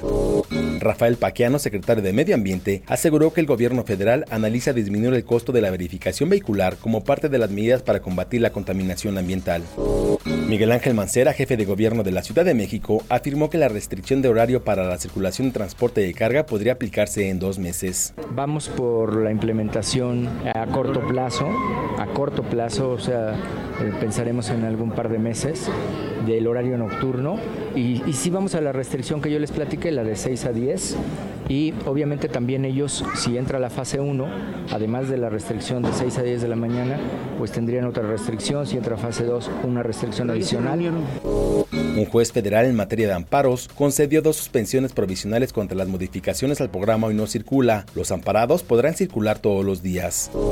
El gobierno federal informó a la Comisión Interamericana de Derechos Humanos que no solicitará una prórroga para que el grupo interdisciplinario de expertos independientes siga colaborando en las investigaciones de los 43 normalistas desaparecidos. Los familiares de los 43 normalistas de Ayotzinapa pedirán una explicación a su abogado Vidulfo Rosales, luego de que se diera a conocer una conversación telefónica en la que los califica de indios piojosos. Las comisiones de anticorrupción, justicia y estudios legislativos del Senado y organizaciones civiles concluyeron las mesas de análisis sobre las leyes secundarias del Sistema Nacional Anticorrupción. Los senadores continuarán trabajando en los borradores del primer paquete de normas en la materia. Miguel Ángel Osorio Chong, secretario de Gobernación, se reunió con 12 gobernadores de los estados donde este año se llevarán a cabo comicios electorales. Pidió implementar medidas de seguridad para evitar brotes de violencia durante los comicios. En el marco de la visita que el presidente Enrique Peña Nieto realiza por Dinamarca, las secretarías de energía de ambos países pactarán hoy apoyos económicos para México en el rubro de energías limpias. Nicolás Maduro, presidente de Venezuela, aseguró que su gobierno está cercano al pueblo y se solidariza con sus necesidades. Esto ante las críticas que hizo el mandatario español Mariano Rajoy a su administración. Dar el ejemplo todos los días de firmeza en la calle, caminando con el pueblo, oyendo al pueblo, sufriendo con el pueblo, cantando con el pueblo, sonriendo con el pueblo. Es un gran esfuerzo pero estamos preparados para hacerlo, compañeros. Hasta aquí la información, lo esperamos en nuestro corte vespertino. Primer movimiento. Donde todos rugen, el puma ronronea.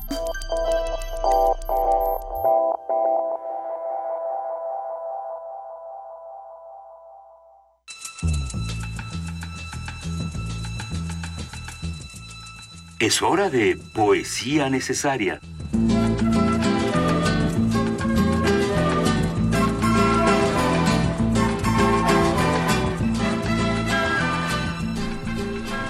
Pues me dejaron sola. Así es que yo me voy a preguntar y me voy a contestar. Hola Juana Inés, ¿cómo estás? No es verdad, aquí está Luisa. ¿Cómo Aquí estás, Luisa? estoy, es momento de poesía necesaria, querida Juana Inés, no estás sola ni lo estarás jamás.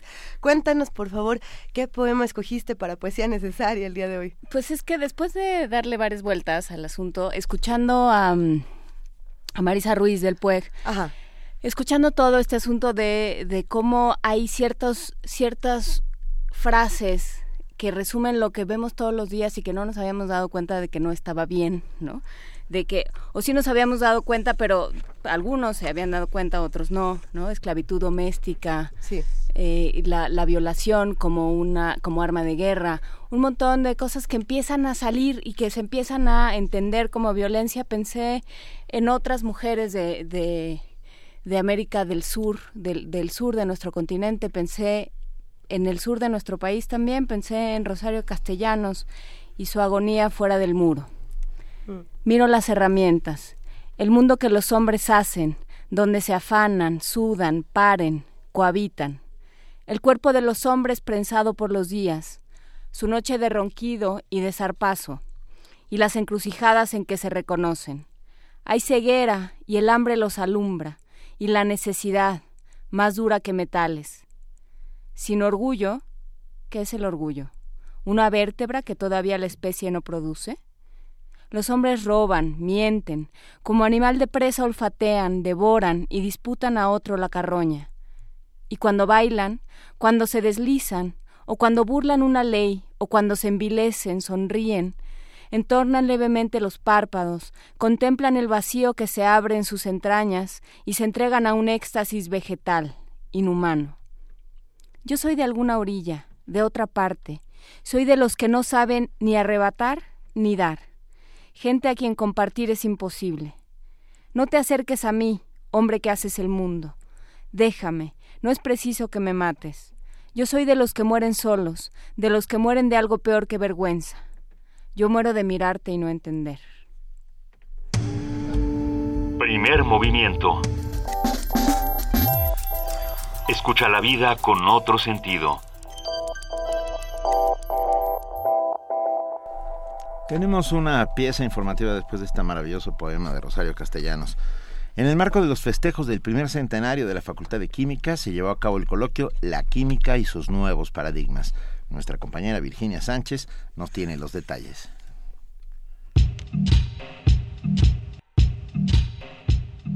Muchos de los factores atribuibles al cambio climático tienen que ver con procesos y productos químicos.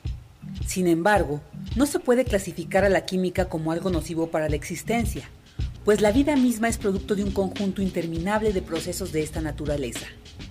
Desde esta perspectiva y enfocado al ámbito de la sostenibilidad, en 1997 se creó en Estados Unidos el Instituto de Química Verde, instancia que desarrolla y promueve proyectos de educación, investigación y divulgación de políticas ambientales con el objetivo de demostrar y aplicar los aspectos positivos de esta ciencia. Es por eso que dentro de las actividades para festejar el primer centenario de la facultad respectiva de la UNAM, se realizó el coloquio La química y sus nuevos paradigmas, Química Verde donde participaron especialistas mexicanos y algunos provenientes de universidades de Estados Unidos, Canadá y Edimburgo en Escocia.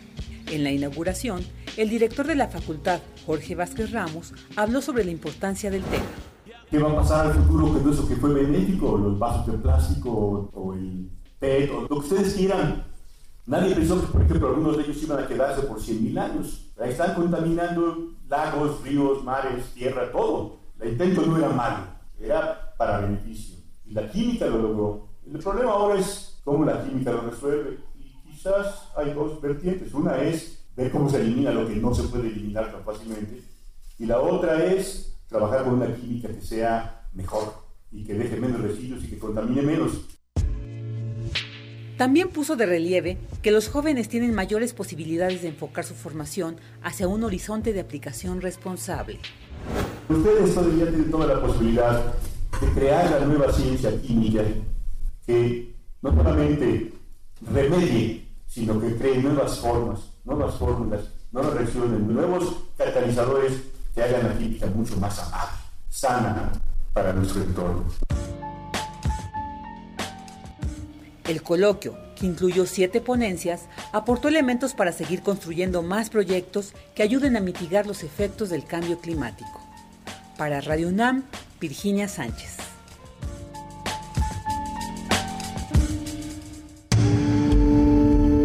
Primer movimiento. Donde la raza habla.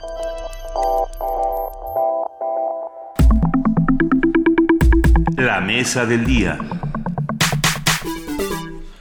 9 de la mañana con 11 minutos y es jueves, jueves de mesa del día, jueves de mundos posibles, Benito. Así es, está con nosotros, como todos los jueves, el doctor Alberto Betancourt, doctor en Historia, profesor de la Facultad de Filosofía y Letras de la UNAM, coordinador del Observatorio del G20 de la misma facultad y colaborador permanente y muy querido de Primer Movimiento. Doctor Alberto Betancourt, bienvenido.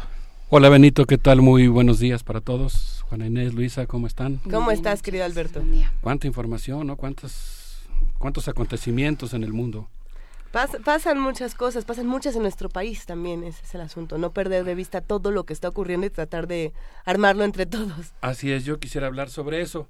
Quisiera, pues, eh, dar una opinión respecto al tema de Ayotzinapa, esa herida abierta que requiere del bálsamo del diálogo y la confianza para empezar a restablecerse.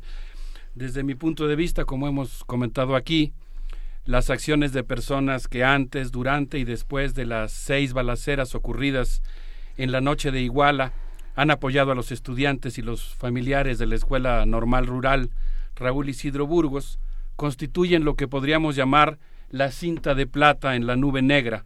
Es una evocación de una frase de Juan Carlos Onetti, son actos éticos centelleando en la oscuridad de la barbarie y justifican la esperanza de vivir en una república de ciudadanos. Reconstruir lo ocurrido y acompañar a los familiares de los desaparecidos, asesinados, lesionados y sobrevivientes de la noche del 26 y madrugada del 27 de septiembre en Iguala son indispensables para curar la herida abierta en la nación. Eh, me quedé pensando, Juan Inés, después de una conversación que tuvimos, que estas dos tareas, el acompañamiento de los padres y la construcción de confianza, son fundamentales. Yo incluso pensaría que se trata, digamos, de labores balsámicas. Y en ese sentido pienso que el trabajo que realiza el grupo interdisciplinario de expertos independientes forma parte de un esfuerzo colectivo en pos del diálogo, de la verdad y de la confianza. Y en ese sentido creo que su labor de confortar a los familiares y sobre todo de construir confianza en el proceso de investigación, ayuda a reinstaurar las relaciones entre los ciudadanos y el gobierno eh, y, a despresurizar algo que me preocupa mucho, que es la polarización en la sociedad mexicana.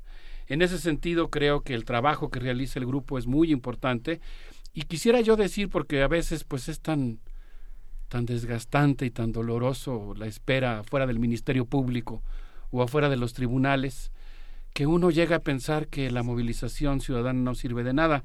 Pero yo quisiera decir que si no hubiera sido por las grandes movilizaciones, hubiera sido imposible que el día 29 de octubre de 2014, en el Salón Manuel Ávila Camacho de Los Pinos, los familiares de los normalistas le hubieran arrancado al presidente Enrique Peña Nieto el acuerdo que instruyó a la Procuraduría General de la República y a la Secretaría de Gobernación a solicitar la asistencia técnica de la Comisión Interamericana de Derechos Humanos. En ese sentido, pues pienso que es importante tanto la presión ciudadana, la acción ciudadana de manifestarse, de estar ahí, como pues eh, la exigencia que tuvieron los padres y creo que la presencia del grupo interdisciplinario eh, es muy importante porque ayuda en esta tarea de, digamos, reconstrucción del tejido social. Restauración de la confianza. No, porque si algo hemos perdido es la confianza desde, desde hace mucho tiempo y las actitudes y el trabajo de nuestros gobiernos nos la quitan todos los días, pues. Es que yo creo que tiene que ver con lo que hablábamos con, con Juan Salgado hace un momento. Arrancaste la, la, la intervención, Alberto, con las palabras diálogo y confianza y, nos suenan a algo como utópico, eh, algo que no está sucediendo, sobre todo en términos de ciudadanos y gobierno, ¿no? El gobierno está actuando con una torpeza y con una miopía que casi parece crueldad, ¿no? crueldad eh, pues, no, sé qué tanto sea torpeza y miopía y qué tanto sí sea crueldad, ¿no? Es que parece que parece que es a, propósito la, crueldad, ¿no? Entonces, ¿cómo es posible que, que el trabajo haya sido minar, que los esfuerzos hayan ido eh, enfocados a minar la autoridad de, de los, los trabajos internacionales, de las instancias internacionales, a decir, así no son las cosas. Entonces, ¿con qué dejas a la gente? Sí, yo, yo creo que hay que recordar que después de esa reunión ocurrida en Los Pinos, que concitó una gran cobertura mediática por su importancia, se tardaron varios meses en la mesa de negociación los padres de familia con el secretario de Gobernación y con el Procurador General de la República en lograr el acuerdo que finalmente cristalizó en la conformación del grupo eh, interdisciplinario de expertos independientes, porque el gobierno quería un grupo que, digamos, simulara un poco que había una cierta supervisión internacional. Y en contrapunto los padres exigían un grupo de trabajo con atribuciones de coachuvancia, capacidad de solicitar protección de testigos, encargar peritajes independientes, realizar diligencias y efectuar recomendaciones, de tal manera que finalmente es eh, lo que ocurrió, se constituye un grupo con todas estas capacidades, que implica desde mi punto de vista que un grupo de expertos independientes, como lo anuncia su propio nombre, acompaña a los padres y a la sociedad mexicana en lo que podríamos llamar, sin violentar la soberanía de nuestro país, la supervisión de la calidad técnica de la investigación realizada por la Procuraduría General de la República y esta tarea pues es fundamental. Y en ese contexto yo quisiera compartir una preocupación debido a que el 20 de marzo de 2016 los integrantes del grupo denunciaron ante la procuradora Arely Gómez, quien por cierto es egresada de la Universidad de Anagua, es senadora con licencia perteneciente a la bancada del PRI, una serie de prácticas que arriesgan la credibilidad de la investigación. Carlos Beristain, miembro del GIEI, acusó que el expediente AP001 cada día está más disperso y que incluso durante la reciente captura del Cabo Gil se abrió una nueva, una nueva averiguación previa que implica que esta nueva averiguación, eh, digamos, los, las declaraciones y los documentos generados por esta nueva investigación se van a otro juzgado y el GIEI no tiene acceso a ellos. Es decir, se está en lugar de concentrando la investigación, se están poniendo obstáculos para que el GIEI pueda realizar su trabajo. Por su parte, Claudia Paz, también integrante del GIEI, fustigó que no se han realizado las diligencias sobre el trasiego de drogas hacia la ciudad de Chicago, que es lo que en la teoría del caso el GIEI expuso en su informe.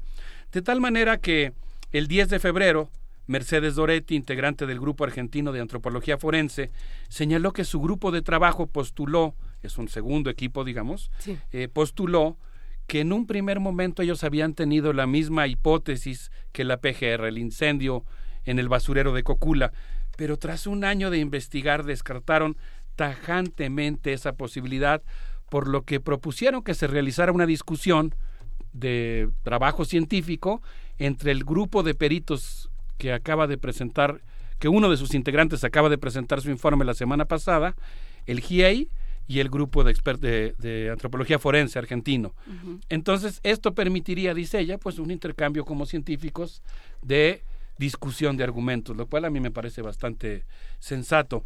Por cierto que este grupo de expertos argentinos en antropología forense, pues recordó que en el basurero de Cocula, si bien ellos piensan que no hubo eh, tal incendio posible de capaz de consumir los cuerpos de los desaparecidos, y si bien ellos recuerdan que del 16 de octubre al 27 de noviembre de 2014 el basurero de Cocula permaneció sin custodia y aparecieron ahí 47 casquillos que tendían a confirmar la eh, versión oficial de la PGR, si bien esto es así, lo que es cierto es que este lugar pues eh, tan importante y triste en la historia de México ocupa un lugar muy importante para la resolución del misterio.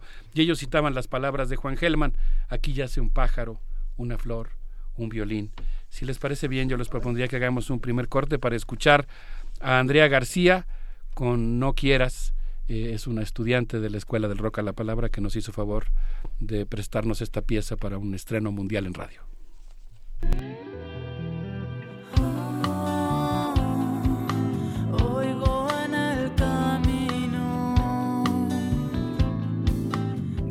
Enmudecidos.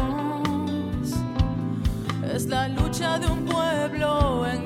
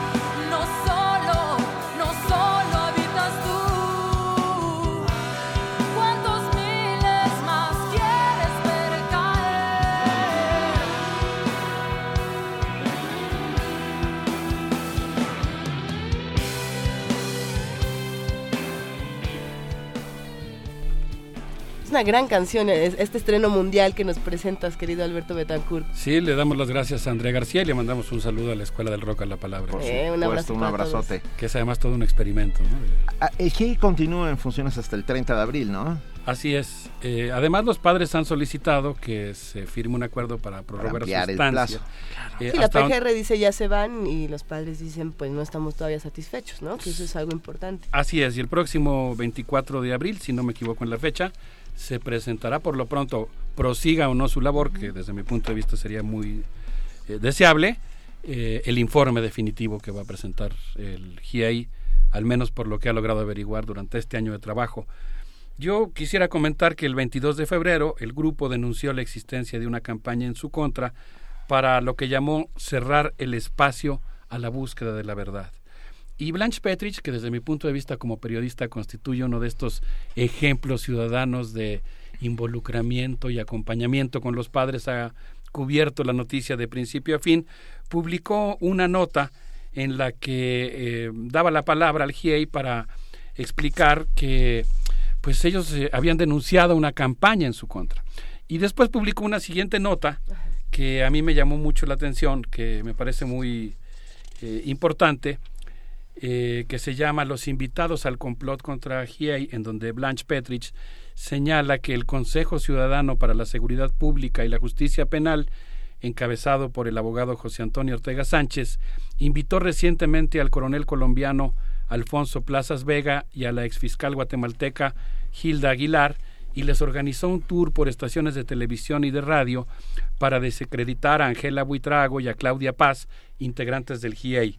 Según afirma Blanche Petrich, cuando era fiscal en Colombia, Ángela Buitrago, cito, determinó la responsabilidad de varios militares, entre ellos Alfonso Plazas, en la desaparición forzada de una decena de civiles, termina la cita, que no murieron dentro de la sede de la Suprema Corte, que aquí yo agrego había sido tomada por un comando guerrillero del M-19 el día 6 de noviembre de 1985, que, que estaba ubicado a una cuadra del Palacio de Nariño y que fue rescatada la sede del Ah, Poder pues, Judicial, exactamente, por la Policía Nacional y el Ejército Colombiano. Muchos de los capturados fueron, cito nuevamente el artículo, trasladados a una escuela de caballería del ejército, dirigida por el coronel Plazas, torturados, asesinados y desaparecidos. Termina la cita. Pero sigo la idea del artículo. Buitrago recuperó decenas de pruebas clave que habían sido extraviadas o desestimadas, entre, la que, entre las que destaca una grabación de un radioaficionado en la que se escucha al coronel Plazas dialogar con el ministro de Defensa, el general Manuel Vega, que es su suegro, o era su suegro en ese momento, recibiendo órdenes de proceder a la desaparición de una de las capturadas. De tal manera que este tour para desprestigiar al GIEI, que forma parte de un ambiente muy enrarecido, eh, para pues tratar de denostar al grupo, fue acompañado además por otra invitada al tour, Hilda Aguilar, quien fue procesada por Claudia Paz por haber falsificado cargos contra 10 campesinos de Huehuetenango que se oponían a la construcción de una presa hidroeléctrica que inundaría sus tierras. Claudia Paz fue fiscal general de Guatemala y logró una verdadera proeza de la justicia en el mundo y en nuestro continente, pues logró sentar al general Efraín Ríos Montt frente a sus víctimas en un proceso por genocidio. Un proceso que, por cierto, Blanche Petrich cubrió todo el tiempo. Sin embargo, la Liga Pro Patria, organización anticomunista defensora de escuadrones de la muerte financiados por la oligarquía guatemalteca, cobijó a Gilda Aguilar y específicamente el fundador de Propatria, uno de sus protectores, José Luis González Dubón, promovió la destitución de Claudia Paz pese a ser, según Blanche, uno de los implicados en las adopciones ilegales de niños guatemaltecos. Eh, de tal suerte que pues lo que podemos apreciar es que existe una eh, eh, importante campaña en contra del GIEI y particularmente en el caso del incendio, yo aquí insistiría un poco en lo que yo estoy tratando de argumentar. Sí. Creo que la función fundamental del GIEI consiste en realizar una labor de supervisión técnica, digamos, vamos a decirlo así. Yo no estoy diciendo que el GIEI diga la verdad. Lo que estoy diciendo es que emite una opinión muy fundamentada que evalúa técnicamente la calidad de la investigación. Y eso implica pues que, que contamos con una especie de supervisión de confianza para los familiares y de alguna manera que se convierte en un referente para nosotros. Y aquí entra otra parte que también es interesante. Aquí no decide la PGR si se va el GIEI o no, y no lo decía el gobierno. Quien decide, quien toma esta decisión finalmente es la Comisión Interamericana de Derechos Humanos, ¿no? O sea, si hay un árbitro en todo este, en todo este conflicto, son ellos. Y, no, y, y hay eh, precisamente en los 10 puntos que se trata eh, dentro de lo que se planteaba para el GIEI, para la creación del GIEI, era eso, que si la Comisión Interamericana de Derechos Humanos decía, ellos se quedan más tiempo, ellos se quedaban. O sea, no, no se trata de que la PGR diga, ay, pues es que ya, ya pasó el tiempo suficiente, ¿no? De que Roberto Campas salga y diga, pues ya hicieron lo que tenían que hacer, ya denos los resultados. Lamentablemente no funciona así, lamentablemente para ellos, ¿no? No, no es esa la manera en la que opera. Y la Comisión Interamericana de Derechos Humanos va a tener mucho que decir también, ¿no? Van a tener muchas sugerencias que darnos. Y si, si bien no va a haber verdades históricas, tendría que haber eh, tra- trato justo, ¿no? Por lo menos a lo que se está haciendo con el grupo de, de expertos independientes, creo. No sé qué pienses. Sí, yo creo que, digamos, aquí tendríamos que pensar que la impartición de justicia implica también el arte de construir. Eso. Es decir, no solamente cumplir con una serie de formulismos técnicos o de procedimientos claramente establecidos, sino que además esos procedimientos den confianza, que esos procedimientos permitan eh, instaurar la buena relación entre las autoridades y los ciudadanos, que esas actuaciones se inscriban en el marco también de, de generar confianza, de promover el diálogo. Y en ese sentido, pues yo creo que impartir justicia es algo que tiene que ver, entre otras cosas, con el arte de construir y en este caso yo diría incluso con el arte de sanar. Incluso pensando en una hipótesis, como dicen, como dicen los abogados, eh, y, eh, suponiendo Asumiendo. sin conceder que lo que está haciendo la PGR sea correcto, pues en todo caso es correcto, pero muy a haber un sector muy importante de la sociedad mexicana que no lo vamos a creer, porque no ha habido un procedimiento que permita confiar en, la, en, en lo que se ha hecho. Y yo creo que la, la presencia del GIEI juega ese papel, juegue ese papel de emitir una opinión informada y de ayudar a restaurar esa confianza. Sí, yo creo que la crisis es de, o sea, son, son autoridades, es, es, una obviedad, ¿no? Sí hay una crisis de autoridad y sí, si estamos pensando que somos un país y que por lo tanto necesitamos autoridades, porque así nos concebimos, a menos de que nos concibamos como otra cosa, pero bueno, entonces, ¿dónde está esa autoridad? ¿Y dónde está, además, ese esfuerzo, o de dónde salen los esfuerzos? Luis hablaba hace rato de, de crueldad manifiesta, ¿no? ¿Dónde, ¿De dónde están saliendo los esfuerzos, por ejemplo, para minar a Vidulfo Rosales como, como, como alguien que estaba mediando. ¿no? Sí, toda una campaña de desprestigio que se ha realizado por distintos medios a distintos personajes que han sido parte de la Comisión Interamericana, del grupo de expertos independientes. ¿no? Ahí, ahí es, es muy extraño.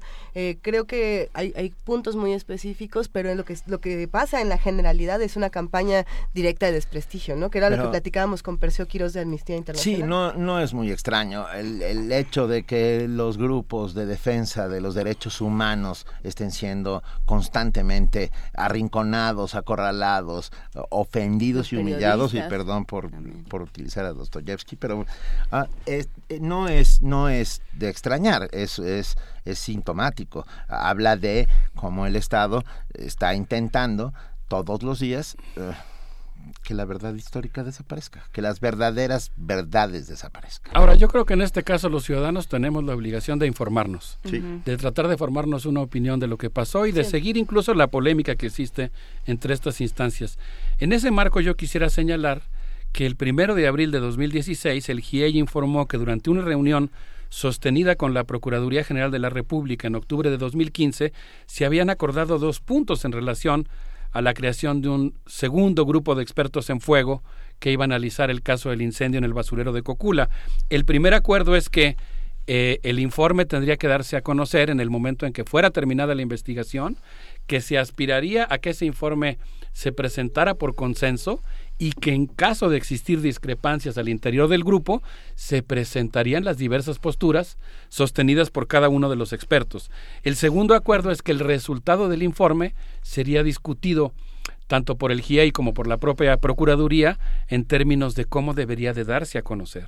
Sin embargo, esto no ocurrió así. La PGR anunció intempestivamente la decisión de que el perito Ricardo Damián Torres saldría públicamente a dar los resultados. Y lo que dice el GIEI y aquí yo tengo la impresión de que algunas personas de buena fe están confundidas respecto al estatus, digamos, de ese informe, es que no es el informe final de ese grupo de expertos, que no refleja la opinión de consenso de todos sus integrantes y que incluso lo que dice es que para poder tener certeza, o sea, incluso esta opinión particular de Ricardo Damián Torres, lo que dice es que para poder tener certeza en lo que afirma, se requiere de la realización de nuevas investigaciones. Esta situación llevó a que el GIEI considerara rota en términos de colaboración eh, el acuerdo que había, eh, la colaboración con en relación con el tema del incendio. De tal suerte que pues estamos ante una situación eh, delicada porque pues hasta donde podemos saber si creemos al GIEI en cuanto al procedimiento, la PGR no cumplió con las reglas que ella misma había aceptado en términos de procesar lo mejor posible justamente para dar certidumbre y confianza y tranquilidad a la sociedad mexicana respecto a cómo se iban a determinar las causas del incendio. Teníamos que prever entonces que una vez más la PGR no iba a cumplir con los acuerdos que suele decir que va a cumplir y que nunca cumple. Mira, yo quisiera terminar mi comentario del día de hoy diciendo que aquí es donde yo creo que la formación de opinión pública puede resultar crucial y que en la medida en que en la sociedad mexicana se manifieste una opinión favorable a la necesidad de dar la mayor certeza, transparencia y confianza posible a la investigación, eso puede ayudar eventualmente a la prolongación del mandato del GIEI, pero sobre todo pues a generar esta, esta presión sobre las autoridades en el sentido de que tienen que buscar mecanismos que permitan restaurar la confianza. Yo, yo quisiera decir por qué me parece que es importante defender el trabajo del GIEI en términos de despolarizar a la sociedad mexicana. Quisiera poner un ejemplo. El día 5 de mayo de 2015 yo lo ubicaría como una fecha histórica, porque en esa ocasión, después de tres meses de rompimiento del diálogo entre los familiares, que no solamente son padres de familia, también son viudas, huérfanos, hermanos de los desaparecidos, y los asesinados, y también, y eso yo ahora lo he incorporado recientemente a mi conciencia, de los sobrevivientes y de los lesionados, que también tienen preocupaciones y, y requieren cuestiones como protección, por ejemplo, ¿no? porque además están fungiendo como testigos. Entonces, este conglomerado de personas afectadas por la noche de Iguala, pues requieren de un acompañamiento y habían roto su relación y su diálogo con el gobierno federal, pero el día 5 de mayo, gracias a la intervención del GIEI, lograron un acuerdo con Enrique Galindo, eh, jefe de la Policía Federal, y reemprendieron la búsqueda de los desaparecidos en función de nuevas líneas de investigación. De tal manera que yo creo que el trabajo del GIEI se realiza en un contexto en el que la herida sigue abierta y la confianza en un testigo de calidad sobre la investigación resulta crucial para restablecer la confianza en las instituciones y desvanecer esta polarización que existe en la sociedad mexicana. Yo solamente quisiera hacer una pequeña precisión. Este conglomerado de afectados por la noche de Iguala somos 120 millones de mexicanos. Eh, eh, eh, solamente lo dejo ahí como un apunte porque ah, mientras siga sucediendo la impunidad, la falta de verdad, los afectados somos todos. Alberto, ¿qué vamos a oír? Precisión aceptada porque creo que es el caso. Y pues es muy entrañable tu comentario, Benito. Muchas gracias. Como siempre, vamos a despedirnos con música de Tixla. Espero que todos tengan listo su paliacate porque vamos a escuchar a Ada Coronel eh, y a David Gómez y su grupo Yolotecuani cantando Siguatatayota. Espero que les guste. Un abrazo. Gracias. Mil gracias, Alberto Betancourt. Donde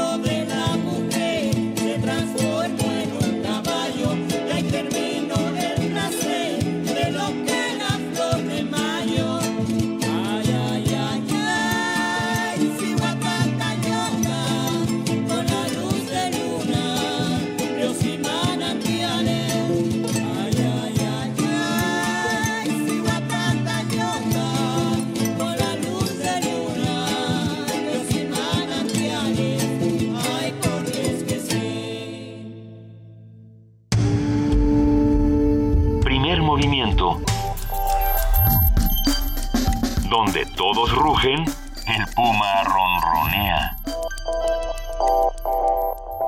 Son las 9 de la mañana con 40 minutos. Queremos invitarlos a que nos escriban. Estamos en arroba P Movimiento o en diagonal Primer Movimiento UNAM y que compartan con nosotros qué es lo que ustedes piensan precisamente de todo lo que está ocurriendo con el GIEI, con la Comisión Interamericana de Derechos Humanos, con la PGR, con Ayotzinapa. ¿Qué opinan? Eh, esta discusión debemos tenerla entre todos y bueno, mientras seamos más, mejor.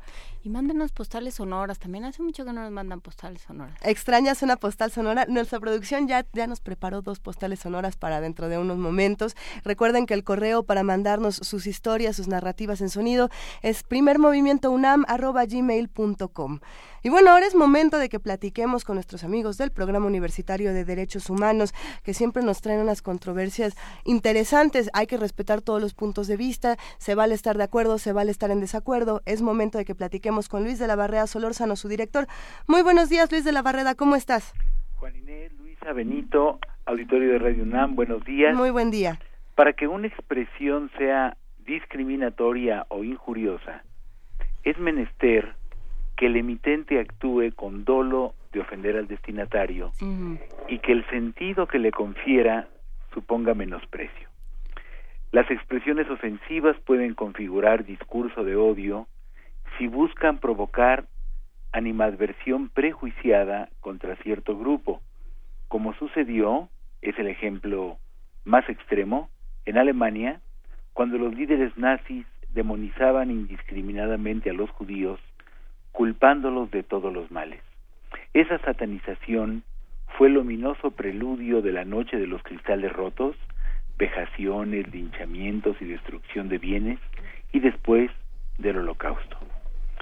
El grito que festivamente se corea en los estadios mexicanos de fútbol cada que un portero realiza el saque de meta, nuevamente motivo de una admonición de la FIFA, no contiene tales propiedades no se vocea contra determinada persona por su preferencia sexual, el color de su piel o alguna otra peculiaridad del receptor, sino contra cualquiera que patee el balón. Es un grito de desahogo de la atención de los espectadores que no conlleva ánimo alguno de afrenta. ¿Alguien cree que alguno de los jugadores oyendo el coro al despejar se haya sentido afrentado? Muy distinto es el caso que se ha dado en México y otros países en que a un jugador negro se le ha hecho mofra, mofa precisamente por su pigmentación epidérmica.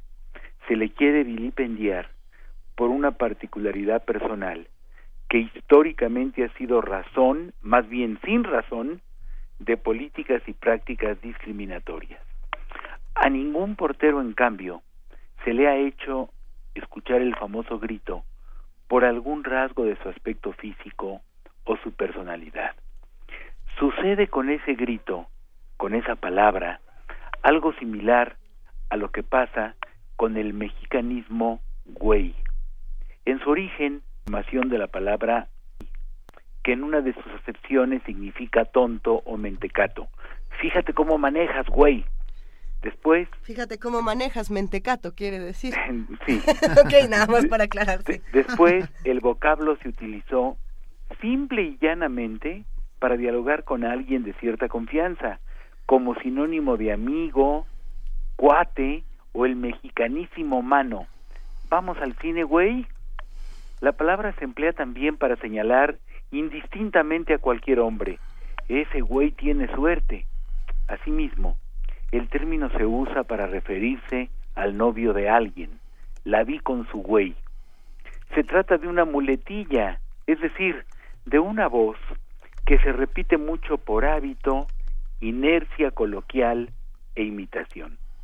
En algunas regiones del país, los coloquios contienen casi invariablemente palabras que en otro contexto serían insultos pero entre ciertas personas y en ciertos ambientes son incluso cariñosas. En Alvarado, Veracruz, podemos escuchar a un oriundo decirle a un amigo, hijo de puta, ¿dónde te habías metido? No sabes el gusto que me da verte. Nadie tomará esa expresión como injuria a la madre del aludido. a quien por otra parte el interlocutor jamás le faltaría el respeto. El 6 de marzo de 2013, la primera, la primera sala de la Suprema Corte de Justicia de la Nación resolvió que las expresiones maricón y puñal son discriminatorias cuando se realizan con ánimo de ofender. Al día siguiente, en entrevista con Joaquín López Dóriga en Radio Fórmula, el ministro Arturo Saldívar, autor del proyecto, aclaró que las palabras tienen que analizarse en el contexto en que se expresen y que las discriminatorias serán las que reflejen una intencionalidad peyorativa de lastimar. La expresión eh, puto, popularizada en los estadios mexicanos, no lleva más intención que la de echar relajo, es decir, producir barullo para entretenerse o divertirse, pero sin ánimos injuriandi. No se lanza como arma verbal contra determinado individuo para denostarlo, sino que se dirige a todos los porteros. En ese contexto, su significado no es el de gay, homosexual o prostituto, sino otro tan distinto y difícil de explicar como el de la interjección ¡uh! a la que recurren los aficionados de todos los deportes y en todo el mundo para indicar quiénes son sus adversarios deportivos. Lo expuesto aquí no supone que a mí me resulte agradable o simpática esa expresión. No suelo usarla. En el cuarto centenario luctuoso del gran don Miguel de Cervantes y Saavedra, preferiría, personalmente, que el grito de batalla fuera, digamos, fementido. ¡Uh, eh, fementido! Que la Real Academia Española considera un adjetivo culto, aunque también puede emplearse como sustantivo. Oye, tengo otro, perdón, Luis. Lebrastón. Excelente. O sea, tiene muchas aunque- sílabas. Aunque tal palabra y la que y también la que dice Benito, aunque tal palabra tampoco es elogiosa, recordemos que es para gritarla a los rivales, sin duda es más elegante que la que hoy está en boga. Muchas gracias. Tenemos varios ya. Gorrino, por ejemplo. Gor- gorrino. Gorrino, es muy bonita. No puede ser. Lo que, lo que tienes a- absoluta, a- absoluta razón es que las palabras ah, conllevan una, una intención y depende de la... A ver, perdón. Si yo... Hay muchas palabras que parece que aparentemente son ofensivas, pero, pero que depende de la intención y del tono con el que se dicen, son mucho más ofensivas. A mí, por ejemplo, gritarle a alguien diputado me parece una blasfemia terrible, ¿no? Sí, así es, así es. Y, y sin embargo, es que recordé, perdón, un poema de Quevedo, eh, que trata sobre esta misma palabra y que no creo que ofenda a nadie. Puto es el hombre que de putas fía y puto el que sus gustos apetece. Puto es el estipendio que se ofrece a cambio de vuestra puta compañía. Ah, es bonito. Sin pues. embargo, hay otro caso en el que se está utilizando ese mismo grito y es en el en un spot nos lo comentaron un par de personas Ah. en redes. En un spot del Partido Verde, no, de Nueva De Alianza, Nueva perdón. Alianza. Me, me equivoqué de propuesta política. Eh, pregunta Manuel Defis y pregunta alguien, eh, pregunta Rob en redes sociales, ¿qué hacer con este spot de Nueva Alianza, eh, con esta palabra dedicada, con este grito, no con esta palabra, con este grito dedicado a Trump? Ahí, ahí ya las, las cosas cambian. Eh, sí, yo, yo, yo creo que obviamente eh, no he visto ese ese spot porque soy un pésimo televidente, pero eh, creo que de, que de cualquier manera lleva una intención de ofender, es decir, se lanza contra una persona, mientras que el grito en los estadios mexicanos se vocea contra cualquier eh, jugador que despeje en el área chica, que haga el saque de meta. Normalmente el saque de meta lo hace el portero, pero también lo puede hacer un defensa o cualquier otro jugador. Se le gritaría lo mismo. Es una manera de divertirse y, el, y entonces uno ve a mujeres, hombres, niños eh, con eh, agitando los dedos y, y, y voceando esta palabra y lo mismo me consta hacen amigos homosexuales, me consta. Es decir, se, le- les divierte hacerlo y es la palabra, es el es es como un grito de batalla en un campo deportivo que no se refiere a la característica del jugador al cual se le está dedicando.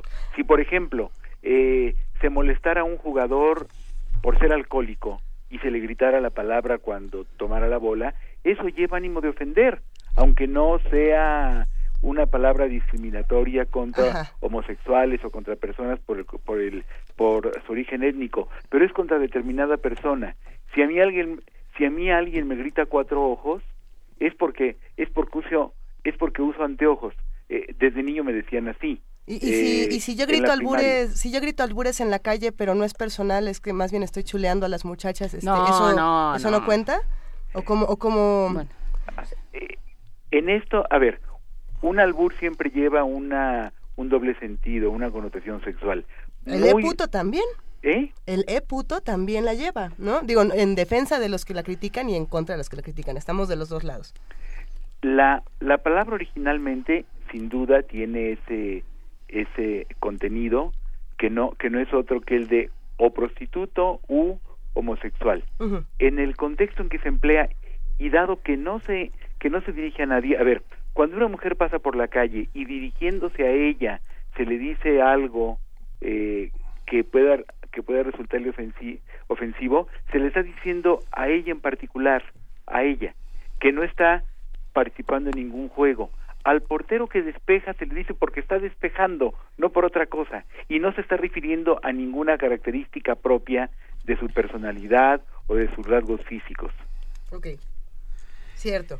Venga, esto da para mucho Hay todavía. mucho que platicar. Hay mucho que platicar. Gabriela Mijangos nos hace un comentario, no creo que vaya hacia ese sentido, pero bueno. Te agradecemos enormemente estar esta mañana Luis de la Barrera Solórzano, director del Programa Universitario de Derechos Humanos con nosotros. Un abrazo, muchas gracias. Gracias. Buenos días. Gracias, Luis. Hasta luego. Primer movimiento. Donde la raza habla. 9 de la mañana con 52 minutos. Vamos a escuchar una nota en este momento. ¿En qué consiste el trabajo de un arquitecto paisajista? Bueno, nuestra compañera Cindy Pérez Ramírez nos lo va a platicar.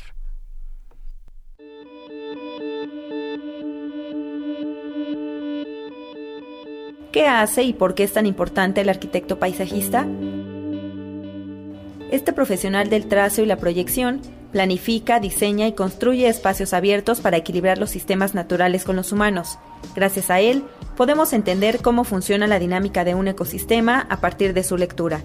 En el panel, empleadores de arquitectos paisajistas, en el marco de la Semana de la Arquitectura del Paisaje realizado en la UNAM, el arquitecto Jerónimo Gaballet señaló que los despachos buscan jóvenes con perfiles diversos capaces de entender este lenguaje. Con los clientes normalmente nos acercamos no con cuestiones técnicas, sino con la emoción. Si tú haces empatía con el cliente, lo demás eh, te hace un voto de confianza. Pero eh, al mismo tiempo necesitamos ser un equipo eh, que se reinvente, que juegue, que disfrute, y en eso basamos nuestro, la frescura de, nuestros, de nuestras propuestas, porque no es poner verde por poner verde.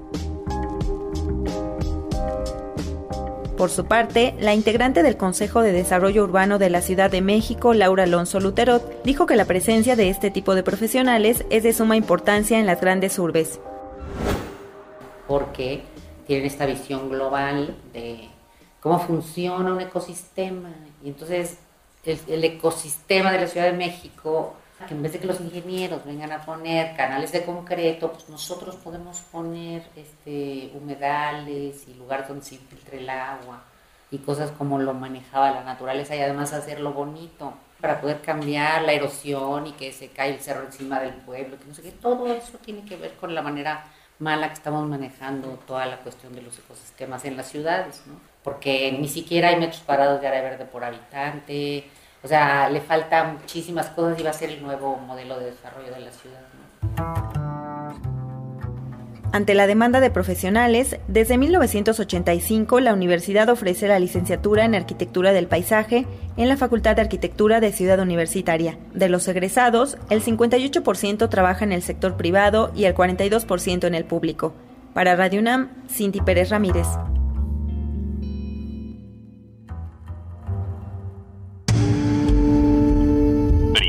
Abierto.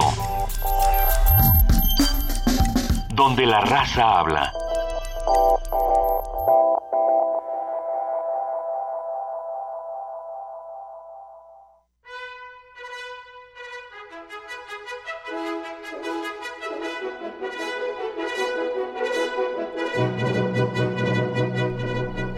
Ese galopante caballo llega hasta esta mesa sonriendo nuestra querida Vania Nuche. Hola, Vania. Hola, muy buen día a todos. Hoy en Radio UNAM, a la una de la tarde, escuchen a través del 96.1 de FM nuestro curso radiofónico sobre el Quijote. A 400 años del fallecimiento de Miguel de Cervantes, disfruten del recorrido radiofónico por los personajes, los temas, las escenas y los fragmentos más importantes de El Quijote. A las 3 de la tarde, quédense con la última parte de la revisión a la obra de Betsy Pecanins, gran figura del blues mexicano. Y a las 3.50 no se pierdan nuestro corte informativo de la tarde para mantenerse bien informados. A las 5 recuerden la retransmisión de Cuando vuelvas del olvido y también la pueden escuchar a través del 860 de AM, pero a las 10 de la noche, junto a, justo antes de La llave, la clave, la nave, el ave del tiempo. Recuerden que hoy es jueves de Cine Club Radio Cinema, así que los esperamos en la sala Julián Carrillo. Hoy presentamos Romeo más Julieta de Baz Luhrmann. No se lo pierdan a las 6 de la tarde, la entrada es completamente libre y los esperamos en nuestras redes sociales, arroba Radio UNAM. Estamos en Facebook, Twitter e Instagram y también en nuestra página página de internet www.radiounam.unam.mx donde pueden encontrar todos nuestros podcasts. Vengan por sus regalos y nos escuchamos mañana. Que tengan un excelente día. Muchas gracias, querida Vania. Buen día. Buen día. ¿Y qué va a pasar mañana en Radio UNAM, querida Juana Inés de esa?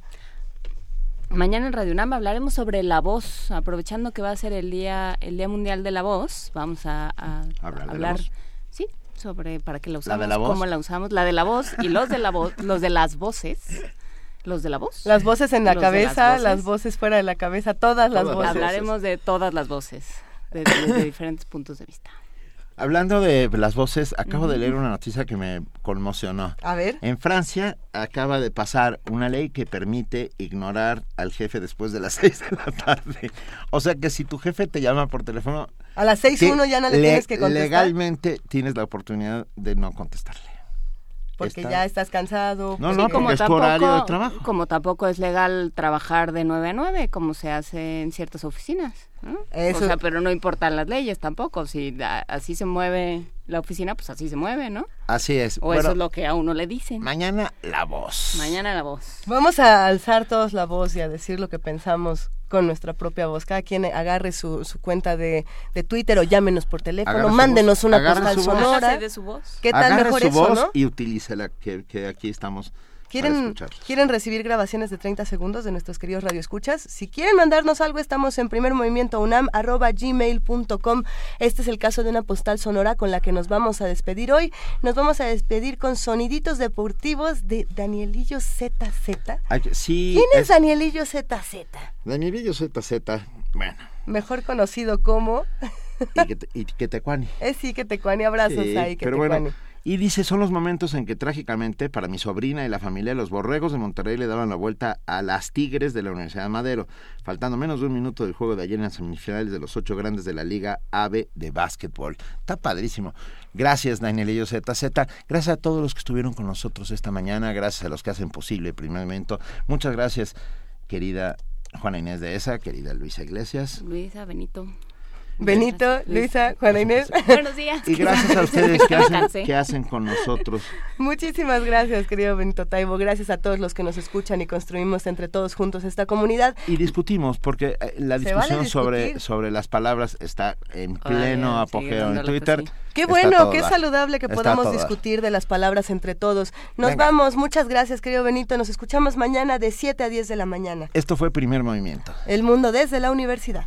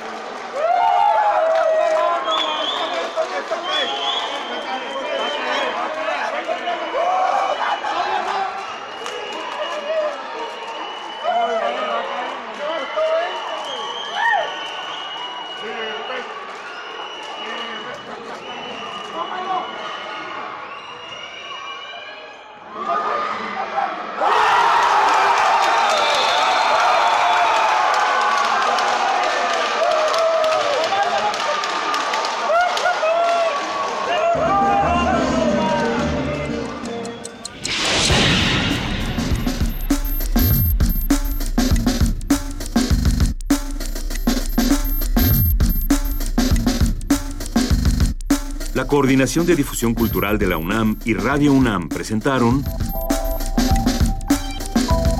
Primer Movimiento.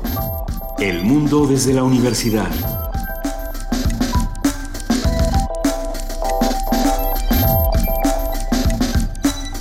Coordinación de invitados Amalia Fernández y Miriam Trejo. Redes sociales Vania Nuche.